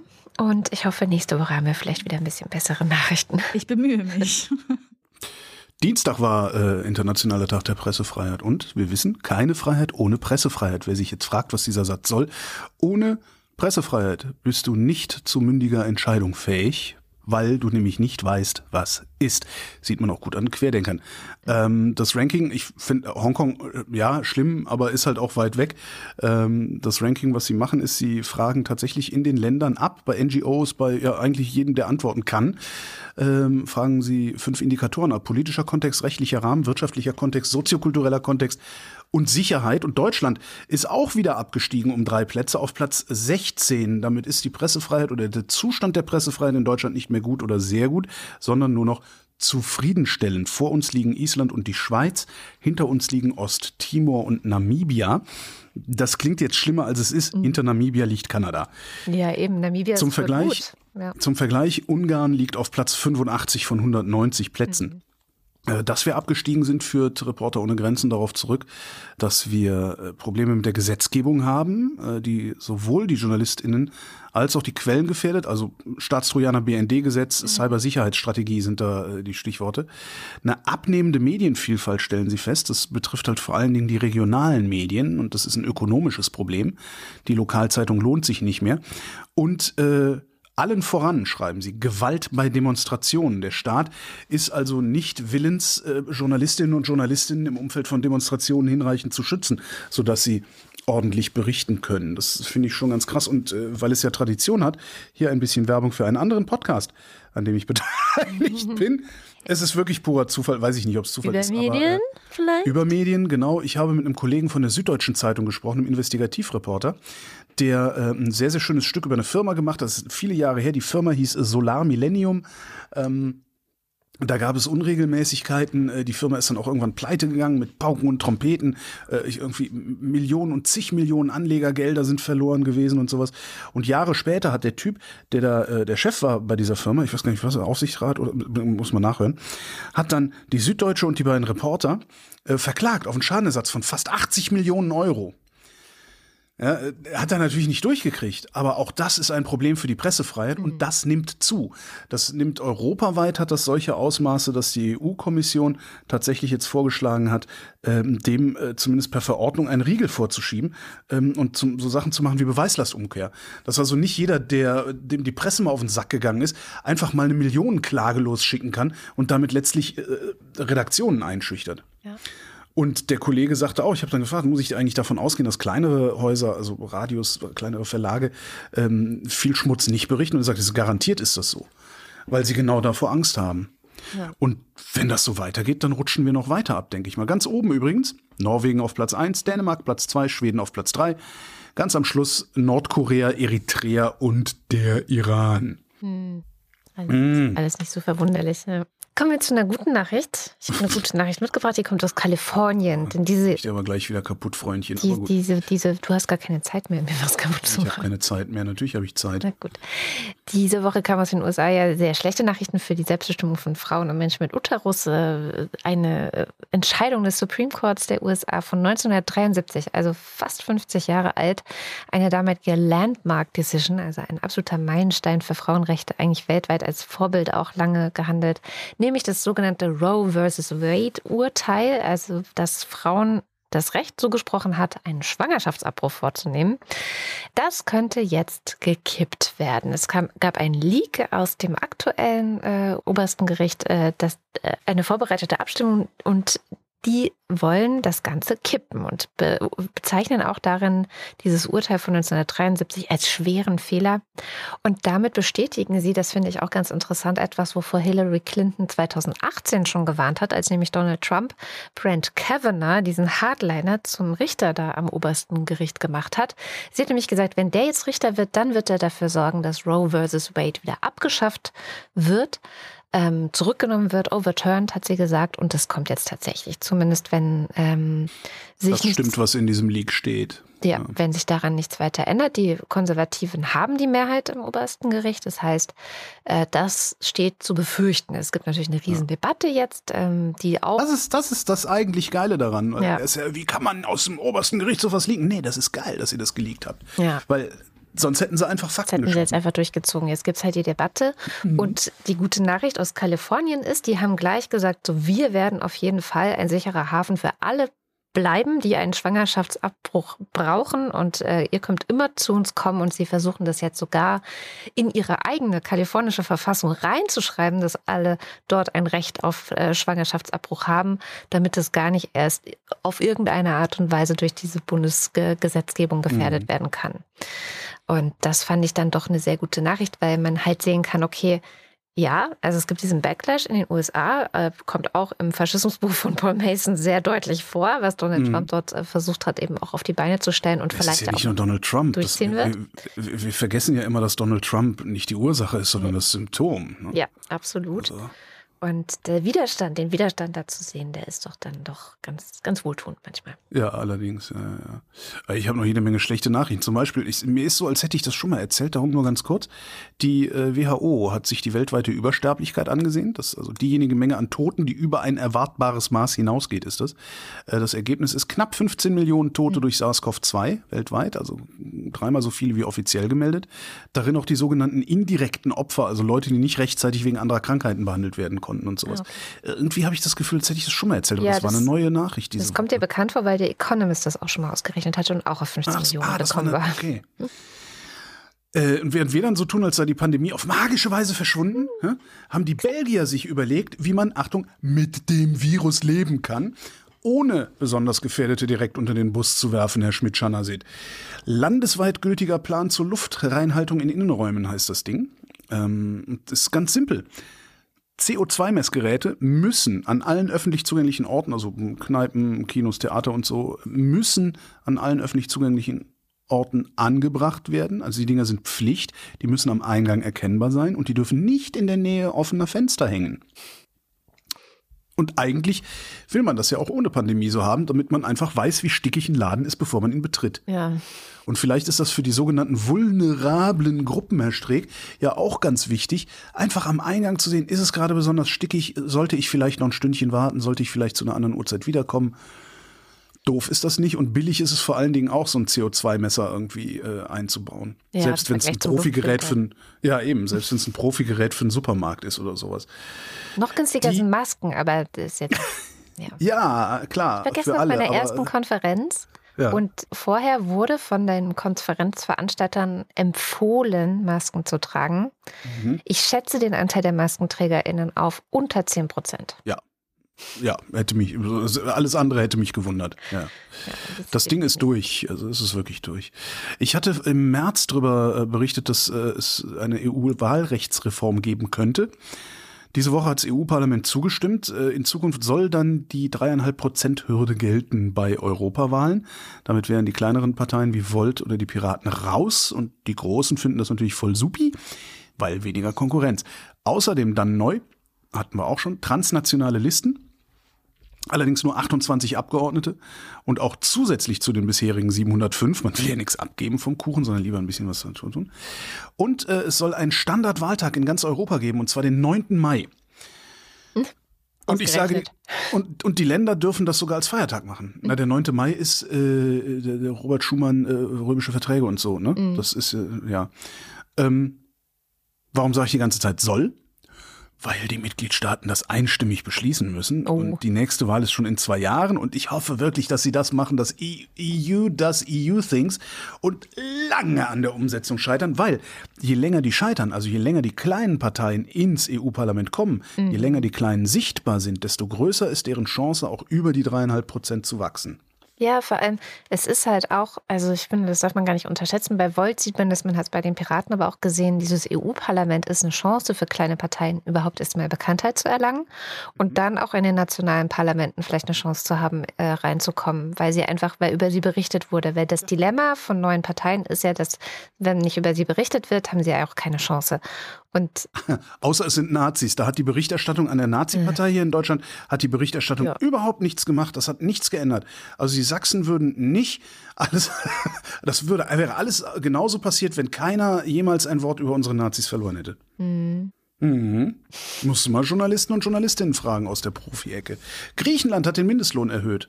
Das ist äh, eine sehr, sehr gute Nachricht. Also alles, was äh, in Griechenland auch nur ein Euro mehr bedeutet für die Menschen, ist eine sehr, sehr gute Nachricht, nachdem wir die ja unter die Austeritätsknute genommen hatten nach der Finanzkrise. Es gibt jetzt 713 Euro brutto im Monat. Das Arbeitslosengeld ist auf 437,50 erhöht worden ist, was natürlich wie überall zu wenig ist. Die Inflation in Griechenland ist bei knapp über 9 Prozent. Strom ist in Griechenland so teuer wie sonst nirgends. Es gab auch schon mal mehr Mindestlohn, ja, und zwar äh, zur Krise sozusagen. Damals waren es schon 800 Euro im Monat. Ähm, dann kam eben die Austeritätsgeschichte äh, und dann mussten sie das senken. 2012 war das.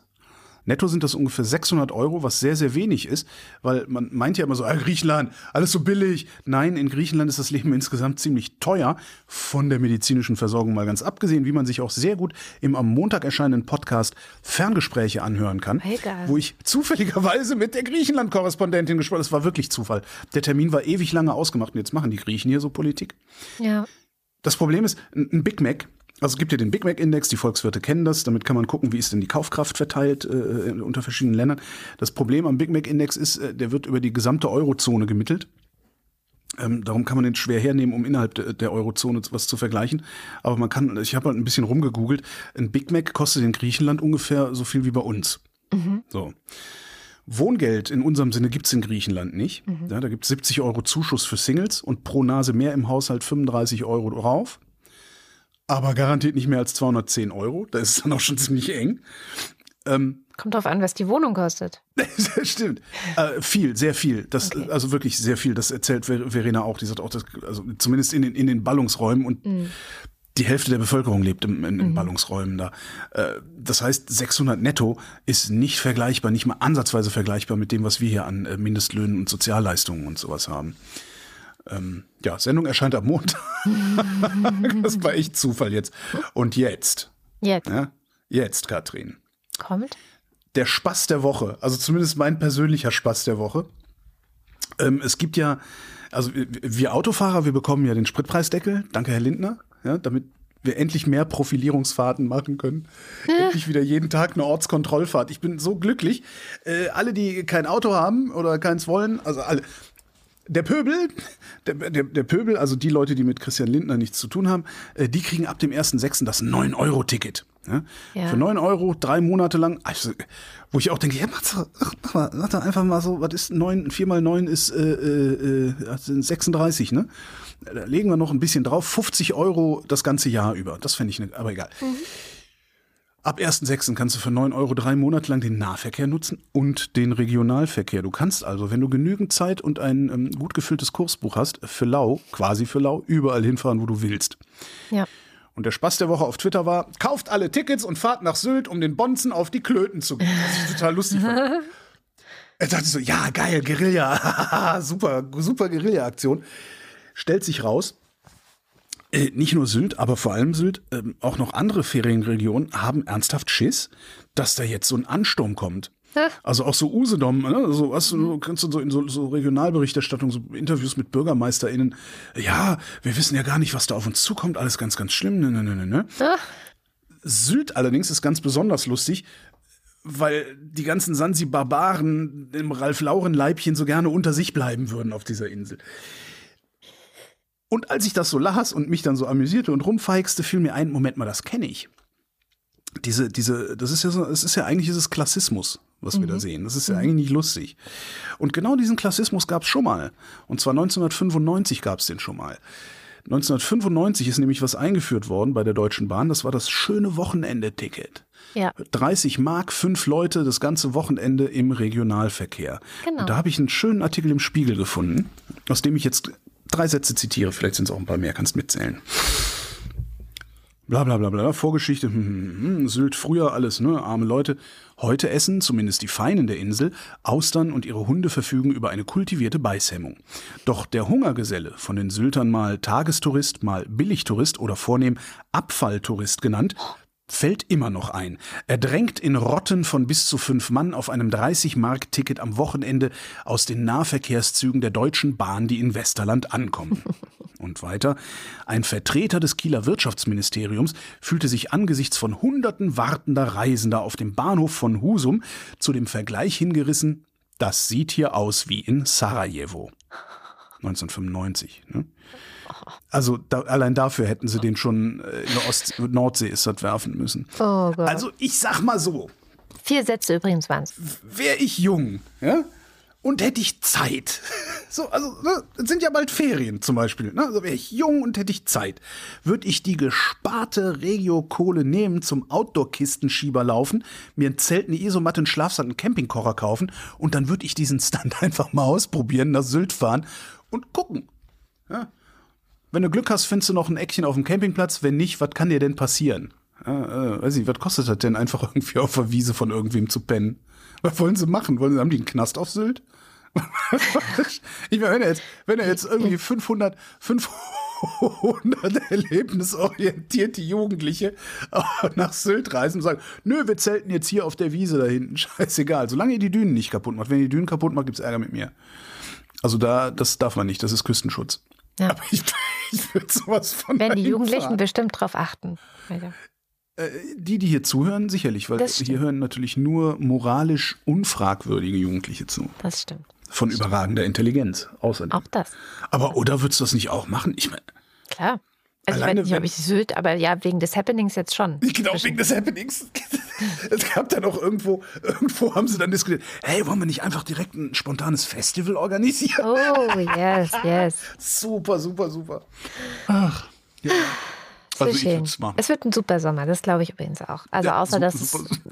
Wir natürlich noch nicht wissen, welche Naturkatastrophen dieses Jahr auf uns zukommen, aber so vom Spaßfaktor her könnte es ganz gut werden. Das stimmt, weil wir, wir treffen uns dann in so, Mann, ey, ich, ich, wenn, ich, wenn ich 14 Tage Zeit hätte, würde ich das, glaube ich, sogar auf meine alten Tage und Gebrechlichkeit noch machen. Ich kann ein Feldbett mitnehmen. Oder bis Husum mit dem Auto fahren und dann mit dem Zug rüber. Weil Autofahren ja auch so billig wird jetzt wieder. Danke, Herr Lindner. Ja, Ja, danke, Herr Lindner. Hier, es geht um Limericks. Das letzte Mal hatten wir ausgerufen, dass das Thema äh, Klopapier sein soll. Erst die Limericks. Okay. Ähm, das Bier, Klopapier. Klopapier, Klopapier. Und es gab eine Menge Klopapier-Limericks Ja, aus der Hörerschaft. Aber natürlich hat auch unser So- eigener, ja, muss mich da auch mal beschweren, ja. Ne, Schon machst du so, machst du so Kackerwitzchen, ne, da sind sie alle dabei. Aber wehe, es wird mal politisch. dann ist es schwieriger, ja. Schlimm ist das, schlimm. Wochendämmerungspoesie. Limericks aus dem Papierkorb des Weltgeschehens. Der Klopapierhamster. Der Michel kauft 10 bis 12 Klafter, vom Klopapier Unmengen Rafter. Er leert die Bestände zum bitteren Ende. Und alles nur für seinen After.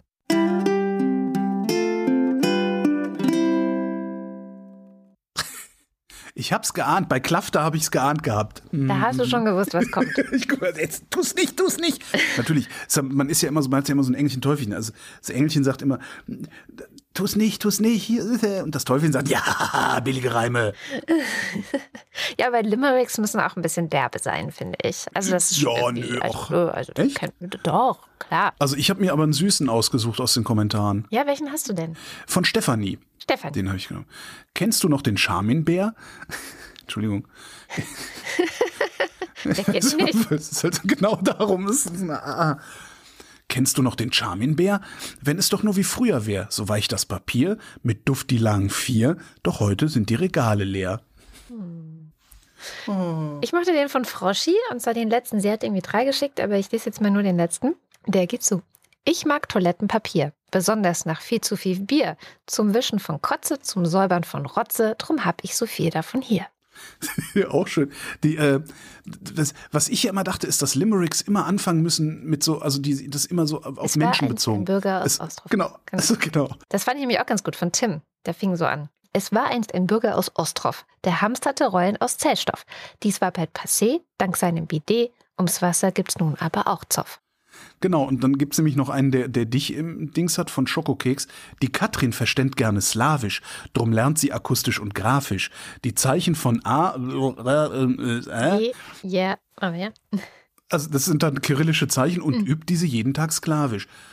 Ja. Und der Ohrenblicker hat darunter geschrieben, nicht zuletzt ein vorbildliches Versmaß. Ja, Wobei ich nicht weiß, was diese Buchstaben heißen. Das, also das ist ein B ohne oberes Mhm. Dings und, und ein ein B, ein W, ein G und ein Yeah. Yeah. Yeah. Die Russen haben Buchstaben für Yeah? Yeah. Mhm. Und dann bauen die so eine Scheiße? Ja, das umgedrehte R ist ein Yeah. Yeah. Wenn die jetzt noch einen eigenen Buchstaben für Hui haben. No, den haben hui. sie leider nicht. Das tut mir leid. Aber es gibt so Wörter, die Kein klingen so wie Hui. Juti, dann kommen wir jetzt zum Börsenticker. Montag, US-Märkte auf Berg- und Talfahrt. Dienstag, US-Börsen in der Warteschleife. Mittwoch, Wall Street hossiert nach Zinsentscheid. Donnerstag, Ausverkauf an der Wall Street. Freitag. Äh, DAX nimmt sich Wall Street nicht zum Vorbild. Ah, Ich dachte schon die ganze Woche, haben wir eigentlich auch eine eigene Börse? Und damit kommen wir zum Faktencheck. Heute wieder mit Nandor Hulverscheid. Hallo Nandor. Hallo. Du hattest jetzt zweieinhalb Stunden Zeit, um unsere Sendung nochmal zu hören und zu schauen, ob du Fehler findest, die du korrigieren möchtest oder vielleicht auch Sachen, die du gerne ergänzen oder noch mehr kontextualisieren möchtest. So ist es. Deswegen fangen wir besser am besten noch sofort an. Und zwar machen wir das mit Holger, der das Update zum Ukraine Support Tracker geliefert hat, dass Deutschland da natürlich nicht äh, unter den ersten Topplätzen steht, je nachdem, welche Metrik man sich anguckt. Er hat aber ein bisschen ungenau wiedergegeben, was da der Datenstand ist. Er hat gesagt, die hätten jetzt Daten bis Ende April eingepflegt. Das ist so nicht korrekt. 23.04. ist der Datenstand. Ähm, ja, das geht Richtung Ende April, aber da fehlen halt nun mal eine ganze Woche so und ich wollte es nicht ungenannt lassen, sonst kommt wieder jemand und sagt, ich habe das übersehen. Gehen wir schnell weiter. Bei dem Punkt neue EU-Sanktionen gegen Russland, da hast du ganz kurz, äh, warst du dir nicht sicher, ob sieben, oder 27 oder 28 EU-Staaten sind. Und für alle anderen, die sich da auch nicht immer sicher sind, es sind 27. Und vielleicht noch zur Ergänzung, die müssen bei diesen Sanktionspaketen wie jetzt geschlossen zustimmen. Deswegen ist das so ein Verhandlungsakt. Dann wollte ich noch mal ein bisschen nerven. Holgers Punkt mit, das sind 140 Millionen Menschen in, in Russland. Ähm, was machen wir mit denen? Vielleicht auch nach dem Krieg und so. Wie holt man die da raus aus ihrer Welt, so Informationswelt auch und so weiter. Und denen traut jetzt niemand. Da ihr ja explizit Westplaning angesprochen habt, möchte ich hier kurz anmerken, nichts gegen Holgers Punkt, dass die Verantwortung haben, aber der von euch ja auch gelobte Kamil Galev schreibt in seinen tollen Threads auch sehr viel darüber, dass es absurd ist, die Russen so als homogene Masse zu sehen. Und daher kommt auch ein Teil seiner Kritik an Nawalny.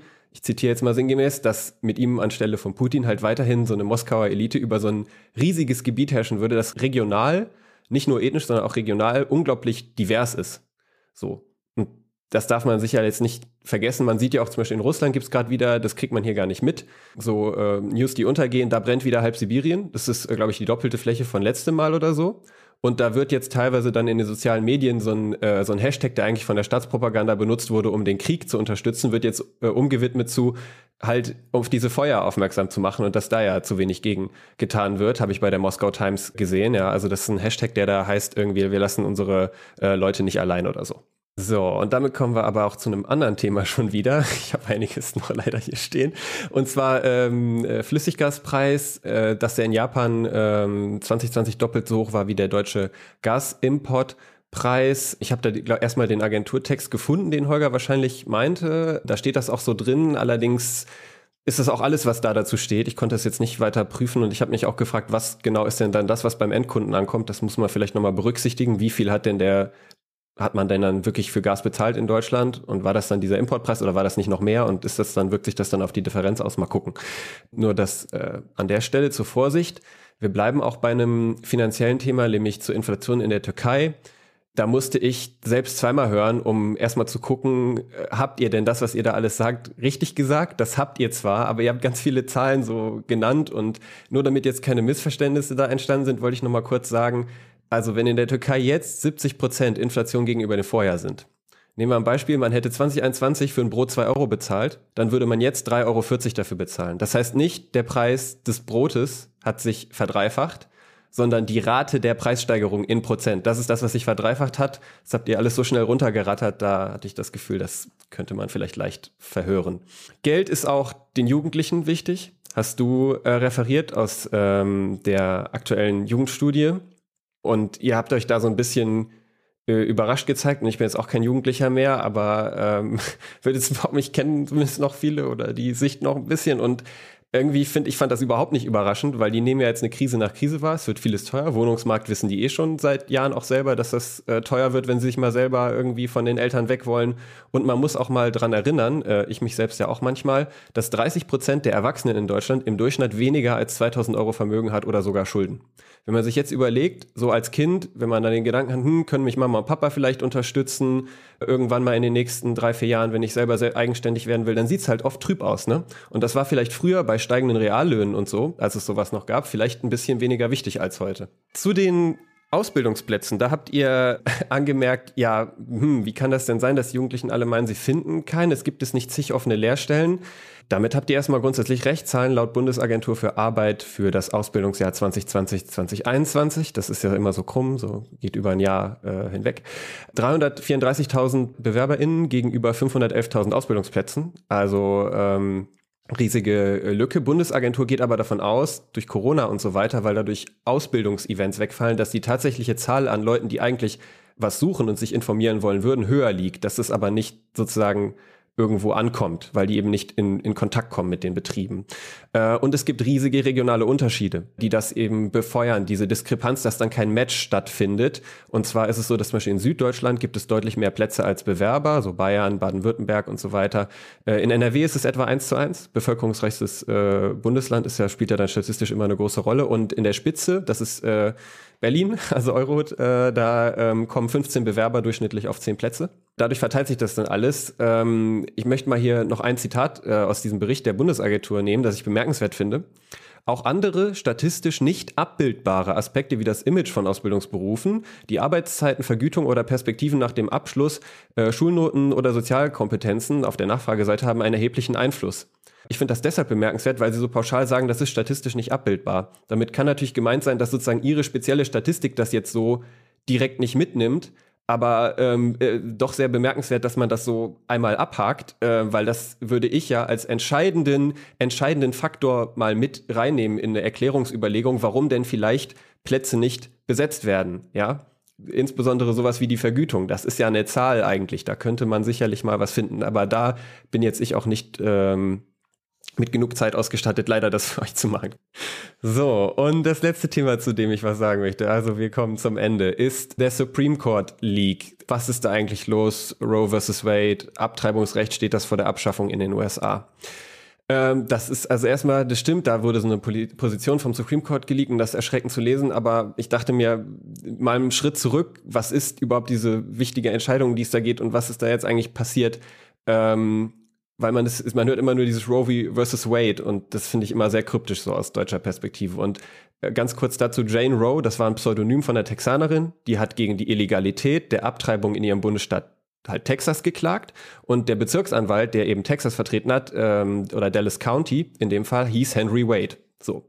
Dadurch kommt diese Fallbezeichnung zustande und sie hat die Klage gewonnen und weil das eben dann vor dem Supreme Court entschieden wurde, hat dann der, äh, der Supreme Court im Grunde festgestellt, dass die US-Verfassung das Recht auf Abtreibung schützt und das gilt halt eben seitdem natürlich zumindest als juristischer Grundsatz überall im Land. Ne? Praktisch ähm, weiß man ja, dass es sehr schwierig ist teilweise. Und jetzt wurde eben ein Entwurf für eine juristische Position des Supreme Court zu dieser Entscheidung, dieser vergangenen Entscheidung geleakt. Diese Positionspapiere werden normalerweise von einzelnen Richtern als Grundlage für Entscheidungen vorbereitet. Die haben ja zig Fälle, das muss also aufgeteilt werden und dann unterstützen das die anderen Richter. Und bei Nicht-Einstimmigkeit gibt es dann oft Leute, die eine Gegenposition schreiben. Und jetzt hat einer der konservativen Richter dort, Alito heißt der, ähm, so einen Entwurf verfasst und der verneint diesen verfassungsrechtlichen Schutz komplett. Der sagt, die Verfassung hat damit nichts zu tun, das muss alles anders geregelt werden, legislativ in einzelnen Bundesstaaten zum Beispiel. Und da von den neuen Richtern am, am Supreme Court sechs konservativ tendieren, hat Politico, wo das halt hingelegt wurde, dazu getitelt, dass das ja quasi schon jetzt ein Votum für eine Abschaffung sei. Und also ich teile die Sorge, weil das ist natürlich schlecht. Ich glaube, das darf ich so sagen. Aber ähm, ob die Entscheidung in dieser Form kommt, ist jetzt halt noch nicht garantiert. Okay, vielen lieben Dank, lieber Nandor, und bis zum nächsten Mal. Danke auch. Und ich würde sagen, das nächste Limerick-Thema ist auf jeden Fall Sylt. Also her mit euren Limericks zum Thema Sylt. Und jetzt sind wir am Ende der Sendung. Wie immer am Ende der Sendung sagen wir vielen Dank, dass ihr unsere Sendung möglich macht und vor allem unabhängig möglich macht. Wenn ihr noch nicht dabei seid, äh, dann schaut vorbei auf wochendämmerung.de. Da findet ihr Wege, wie ihr uns auch unterstützen könnt. Einer davon geht über Steady. Da gibt es die Ultras und den Fanclub und die lesen wir jetzt mit Namen vor. Ich habe ein Thema vergessen. Das, ich, Ja, eine, eine Studie vom Center für Monitoring, Analyse und Strategie über Verschwörungserzählungen und den Krieg in der Ukraine. Tue ich in die Shownotes. Duty. Dins 1. Guter Journalismus kostet Geld. Wie könnt ihr guten Journalismus unterstützen? Die Idee: werdet Wochendämmerung Ultras.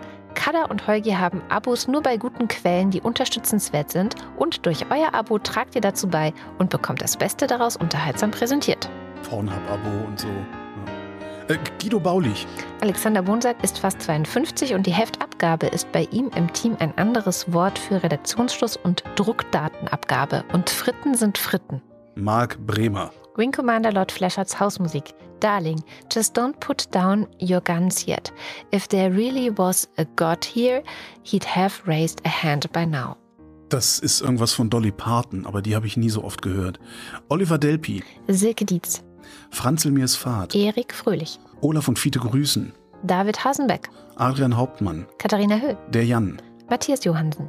Arndt J. Kästner. Oliver Krüger. Heiko Linke. Ernest Linker. Müsli Müsli Miam Miam Miam. Robert Nieholm. Rufus Platus. Nu, sagen Chris und Moni. Jörg Schickis schaut in der Liste nach unten und da steht Anita Schroven. There's hope, there's always hope. Joachim Urlas. So, dann muss und so weiter. Jens Viehweg. Dominik Wagner. Bernd und Froschi W. Möller. Andreas Werner. Justus Wilhelm. Cindy und Timmy Wüst. Und Volker Arendt. Und Fanclub. Julie und Sebastian. Nico Abeler. Es ist schon Mai, aber März ist immer noch nicht vorbei. Katrin Apel. Anja und Jan aus Bielefeld in Zinnowitz. Ach, die haben's gut, die haben Urlaub. Simon Axmann. Dirk B. Johannes Bauermann. Thomas Oder sie sind umgezogen. Nach Zino, Zinnowitz umziehen. Ah, eine geile Idee. Ausbusch können sie auch nicht bezahlen, wahrscheinlich. Ne? Scheini. Jan Beilicke. Florian Weise. Oben. Daniel Bayer. Peter Blachani. Simone Blechschmidt. Bibi Blocksberg. Markus Boslett. Um teilzunehmen, brauchen sie keinen teilzunehmen. Klaus Breyer. Daniel Bruckhaus. Martin Buchka. Der Mann, zwei Pandas, Plitsch, Platsch, 13 Sandaugen zu Bumm. Muli Bungee. Clemens Langhans und-. Ich verstehe es. Was war das Vielleicht bin nochmal? ich jetzt ein Algorithmus. Naja, Ah. Clemens Langhans und Christoph Henninger. Christoph Henninger und Clemens Langhans. Gian-Andrea Konzett. Katrin Czernotzki. Seit 37 Jahren arbeite ich für diese Firma. Wir haben aus einem kleinen miesen Saftlein einen großen, einen, das, was er heute ist. Cristiano de Tauschow. Boku war Dentaku und so weiter. Im Fernsehen sah ich ein Bild eines deutschen Panzers ohne Kanonenrohr. Dazu der Kommentar, dass Olaf sich jetzt doch entschlossen hat, deutsches Material in die Ukraine zu liefern. Wieder falsch. Das kaputte Zeug gehört nach Russland. Nee, denen haben wir ja jahrelang die guten Sachen geliefert. Hm. Es grunzt zum Gruße die Schweinebande. Andreas Dietzel. Einbelegtes Brot mit Schinken und so weiter. Was ist rot und schlecht für die Zähne? Ein Ziegelstein. Nico Erfurt. Stefan F. Claude Fankhauser. Sally, der Pinguin signiert. Fischstäbchen sind auch nur Pinguin-Pommes. Fritten. Matthias Flader. Oliver Förster. Olli Frank. Markus und Julia freuen sich über jede neue Folge. Der Lux freut sich, denn egal was in der Welt passiert, auf eins ist immer Verlass. Der Abspann der Wochendämmerung ist immer fantastisch. Andreas Freund. Marcella Frick. Mariana Friedrich. Heute hat mein Arbeitgeber verkündigt, dass eine allgemeine Maskenpflicht und eine Testpflicht für Ungeimpfte in unserem Betrieb bis zum 31.05.22 bestehen bleibt. Eat this, Bundesregierung. Applaus. Mareike Geib. Sabine Gielen. Jörn Arne Göttich. Christian Gottinger. Bärbel Grothaus. Es heißt Fritten. Gruß aus Prom Prom Pommes-Trottelhausen. Miriam und David grüßen Samson. Kati grüßt Joni. Ricardo Guatta. F und H. Simon Hägler. Silke Hartmann. Der, Ale der Alexander Hauser. Jan Heck. Sven Hennissen. Katharina, wird das günstiger, wenn ich mehr davon nehme, Herbst? Ralf ist, äh, Sympathisch. naja, vor allen Dingen äh, es ist es schon das zweite Mal, dass dieser Film zitiert wird. Du, je, daraufhin Katrin. Welcher Daraufhin Film? Katrin, genau. Finde es einfach so sympathisch. Äh, Tobias Herbst. Nils und Helke. Die Emma, die Intellektuellen, der offene Brief. Hurz! Out of Order. Ich bin jetzt erstmal mit Wickeln, Stillen und Wäschewaschen beschäftigt. Mein Name ist Lose, ich kaufe hier ein. Kenne ich aber. Der Oberfrittenbach ist ein typischer Emmentaler Graben. Oberfrittenbach, super. Lars ist vom Versagen der Politik entsetzt und trinkt jetzt Mai Tai. Wenn, wenn es das Nunstück gibt und Slottermeier. Ja, Bayerhund und das Oder die Flipperweit gespurt. Wieso muss ich denn dann lachen? Das ist doch nicht witzig. Das ist nicht witzig. Flipperwald gespurt. Ich mach mal weiter. Andreas Jasper. Bist du noch da? Bist du umgefallen? Ist was kaputt?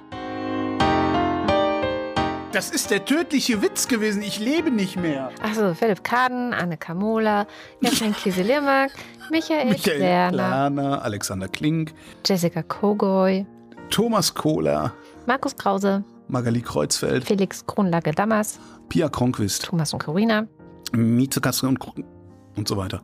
Herr Kulis, Oliver Kohlfink, Sebastian Lenk und Henry Vize, Detmar Liesen, Erwin Lindemann, Nico Linder. Florian Link, Mein Name ist Ipsum. Lorem Ipsum, Sabine Lorenz, René Ludwig, von alleine hören keine Kriege auf und so weiter, Gas Membrane, Martin Meschke, Robert Meyer. Nevermind, Das hört der Gastfreund mit Entsetzen. Fürwahr, ich muss dich glücklich schätzen, doch, spricht er, zittrig für dein Heil. Mir grauet vor der Götter Neide, des Lebens ungemischte Freude ward keinem Irdischen zuteil. Kleine Hunde, Miam, Miam, Miam. Johannes Möller, im Mondkind, Die Mulle, Johannes Müller, Celine Neubich, mir fällt nichts ein. Thorsten W. Neulstein, Ey, du Opferanode, Boris Perner. Nora Hoffmann und Peter Schmäler, Ich habe überlegt, das jetzt alles nur noch vorwurfsvoll vorzunehmen. Jochen Philipp, Elke Pohn, Team Pommes. Josef Porter, Nee, ist auch blöd. Gwyneth und Priscilla Molesworth, Sebastian Quapp, Axel Rasmussen, Wilhelm Reich, Marc äh, Riese, Milena Roberts, Christian Rohleder, Markus Römer, Anna Roth, Sven Rudloff, Jürgen Schäfer, Christian Schmidt, der Schommi, Susan Schulze, Elias Seichter, Tim Seitz, Troy McClure, Chip und Chap, Theresa Sievert, Abracadabra, Hokus Krokus, Luxus Locus, Simsalami Bim. Birgit Sobich. Im Übrigen bin ich der Meinung, dass Nationalismus keine Alternative, sondern eine Katastrophe ist. Der Kopf ist nicht zum Nicken und so weiter. Marie Stahn, Christian Steffen, Blas N. Stein, Caro und Ferdi Stein, Christian ist wie ein rollender Stein, der Freibierfred Stein, endlich auch Mitglied im Covid-Club, Toll, Stein, Sabine Stein, Thomas Stein, Yogi Löw verabschiedet Ruth Rutz und dankt für Jahre der alte und so weiter. Stein, Philipp liebt es mit seiner Theresia der Wochendämmerung zu lauschen, Stein Kopf, Holger Steinmetz, Susan Martin Stöckert, Michael Sümanek, Claudia Taschow, Dexter TC, 19, Moritz Timm, Mr. Tipp, Kühlschrankpoesie Teil 2. Tropfend ergoss sich der Lauf ins offene Schau, hör, gib, nimm, sei Wunder. Hans freut sich über die Existenz von Andrea und der Wochendämmerung. Und Anna und Gregor sind hocherfreut, denn sie. Martin Unterlechner, Warum ist der erste Arbeitstag nach dem Urlaub eigentlich immer so deprimierend? weil. Ich Holger, jetzt sag doch mal. Kühlschrank. Ja, nee, das, ich halte das mal als Teaser für die nächste Sendung. Halte ich, das Okay. mal. ich will auch wieder Kühlschrankpoesie haben. Ich hatte doch auch mal so schöne Die hast du mir geschenkt. Jan van Winkenroll. Yannick Völker. Michael Völksen, War das die Kühlschrankpoesie auf, auf Deutsch oder die, die jiddische? die auf Deutsch. Stop quetching, stop quetching or you get geil. Andreas Waschk, oder waren wir da noch nicht? Doch, Dirk Weigand, Vielen Dank für die schönen Weihnachtspommes. Martin Wittmann, Nie wiegand. Tobias, das hast du jetzt nicht erwartet, ne? Das hat dich jetzt kalt Nee. erwischt. Kalte Pommes. Wo war ich? Alain, Alain Wolfard. Sie, Christoph Ziesecke, Es war keine fremde, sondern eine neue Welt. fürs Töchterchen, du hast die Rechnung ohne das Milchmädchen gemacht. Der Raketenmann. Und Greta van Vliet, vielen herzlichen Dank. Ja, vielen, vielen Dank. Äh, Ich spare auf Einen längeren Urlaub als letztes Mal. einen längeren, einen längeren Bus. Auch gut. Das war die Wochendämmerung vom 6. Mai 2022. Wir danken für die Aufmerksamkeit. Tschüss.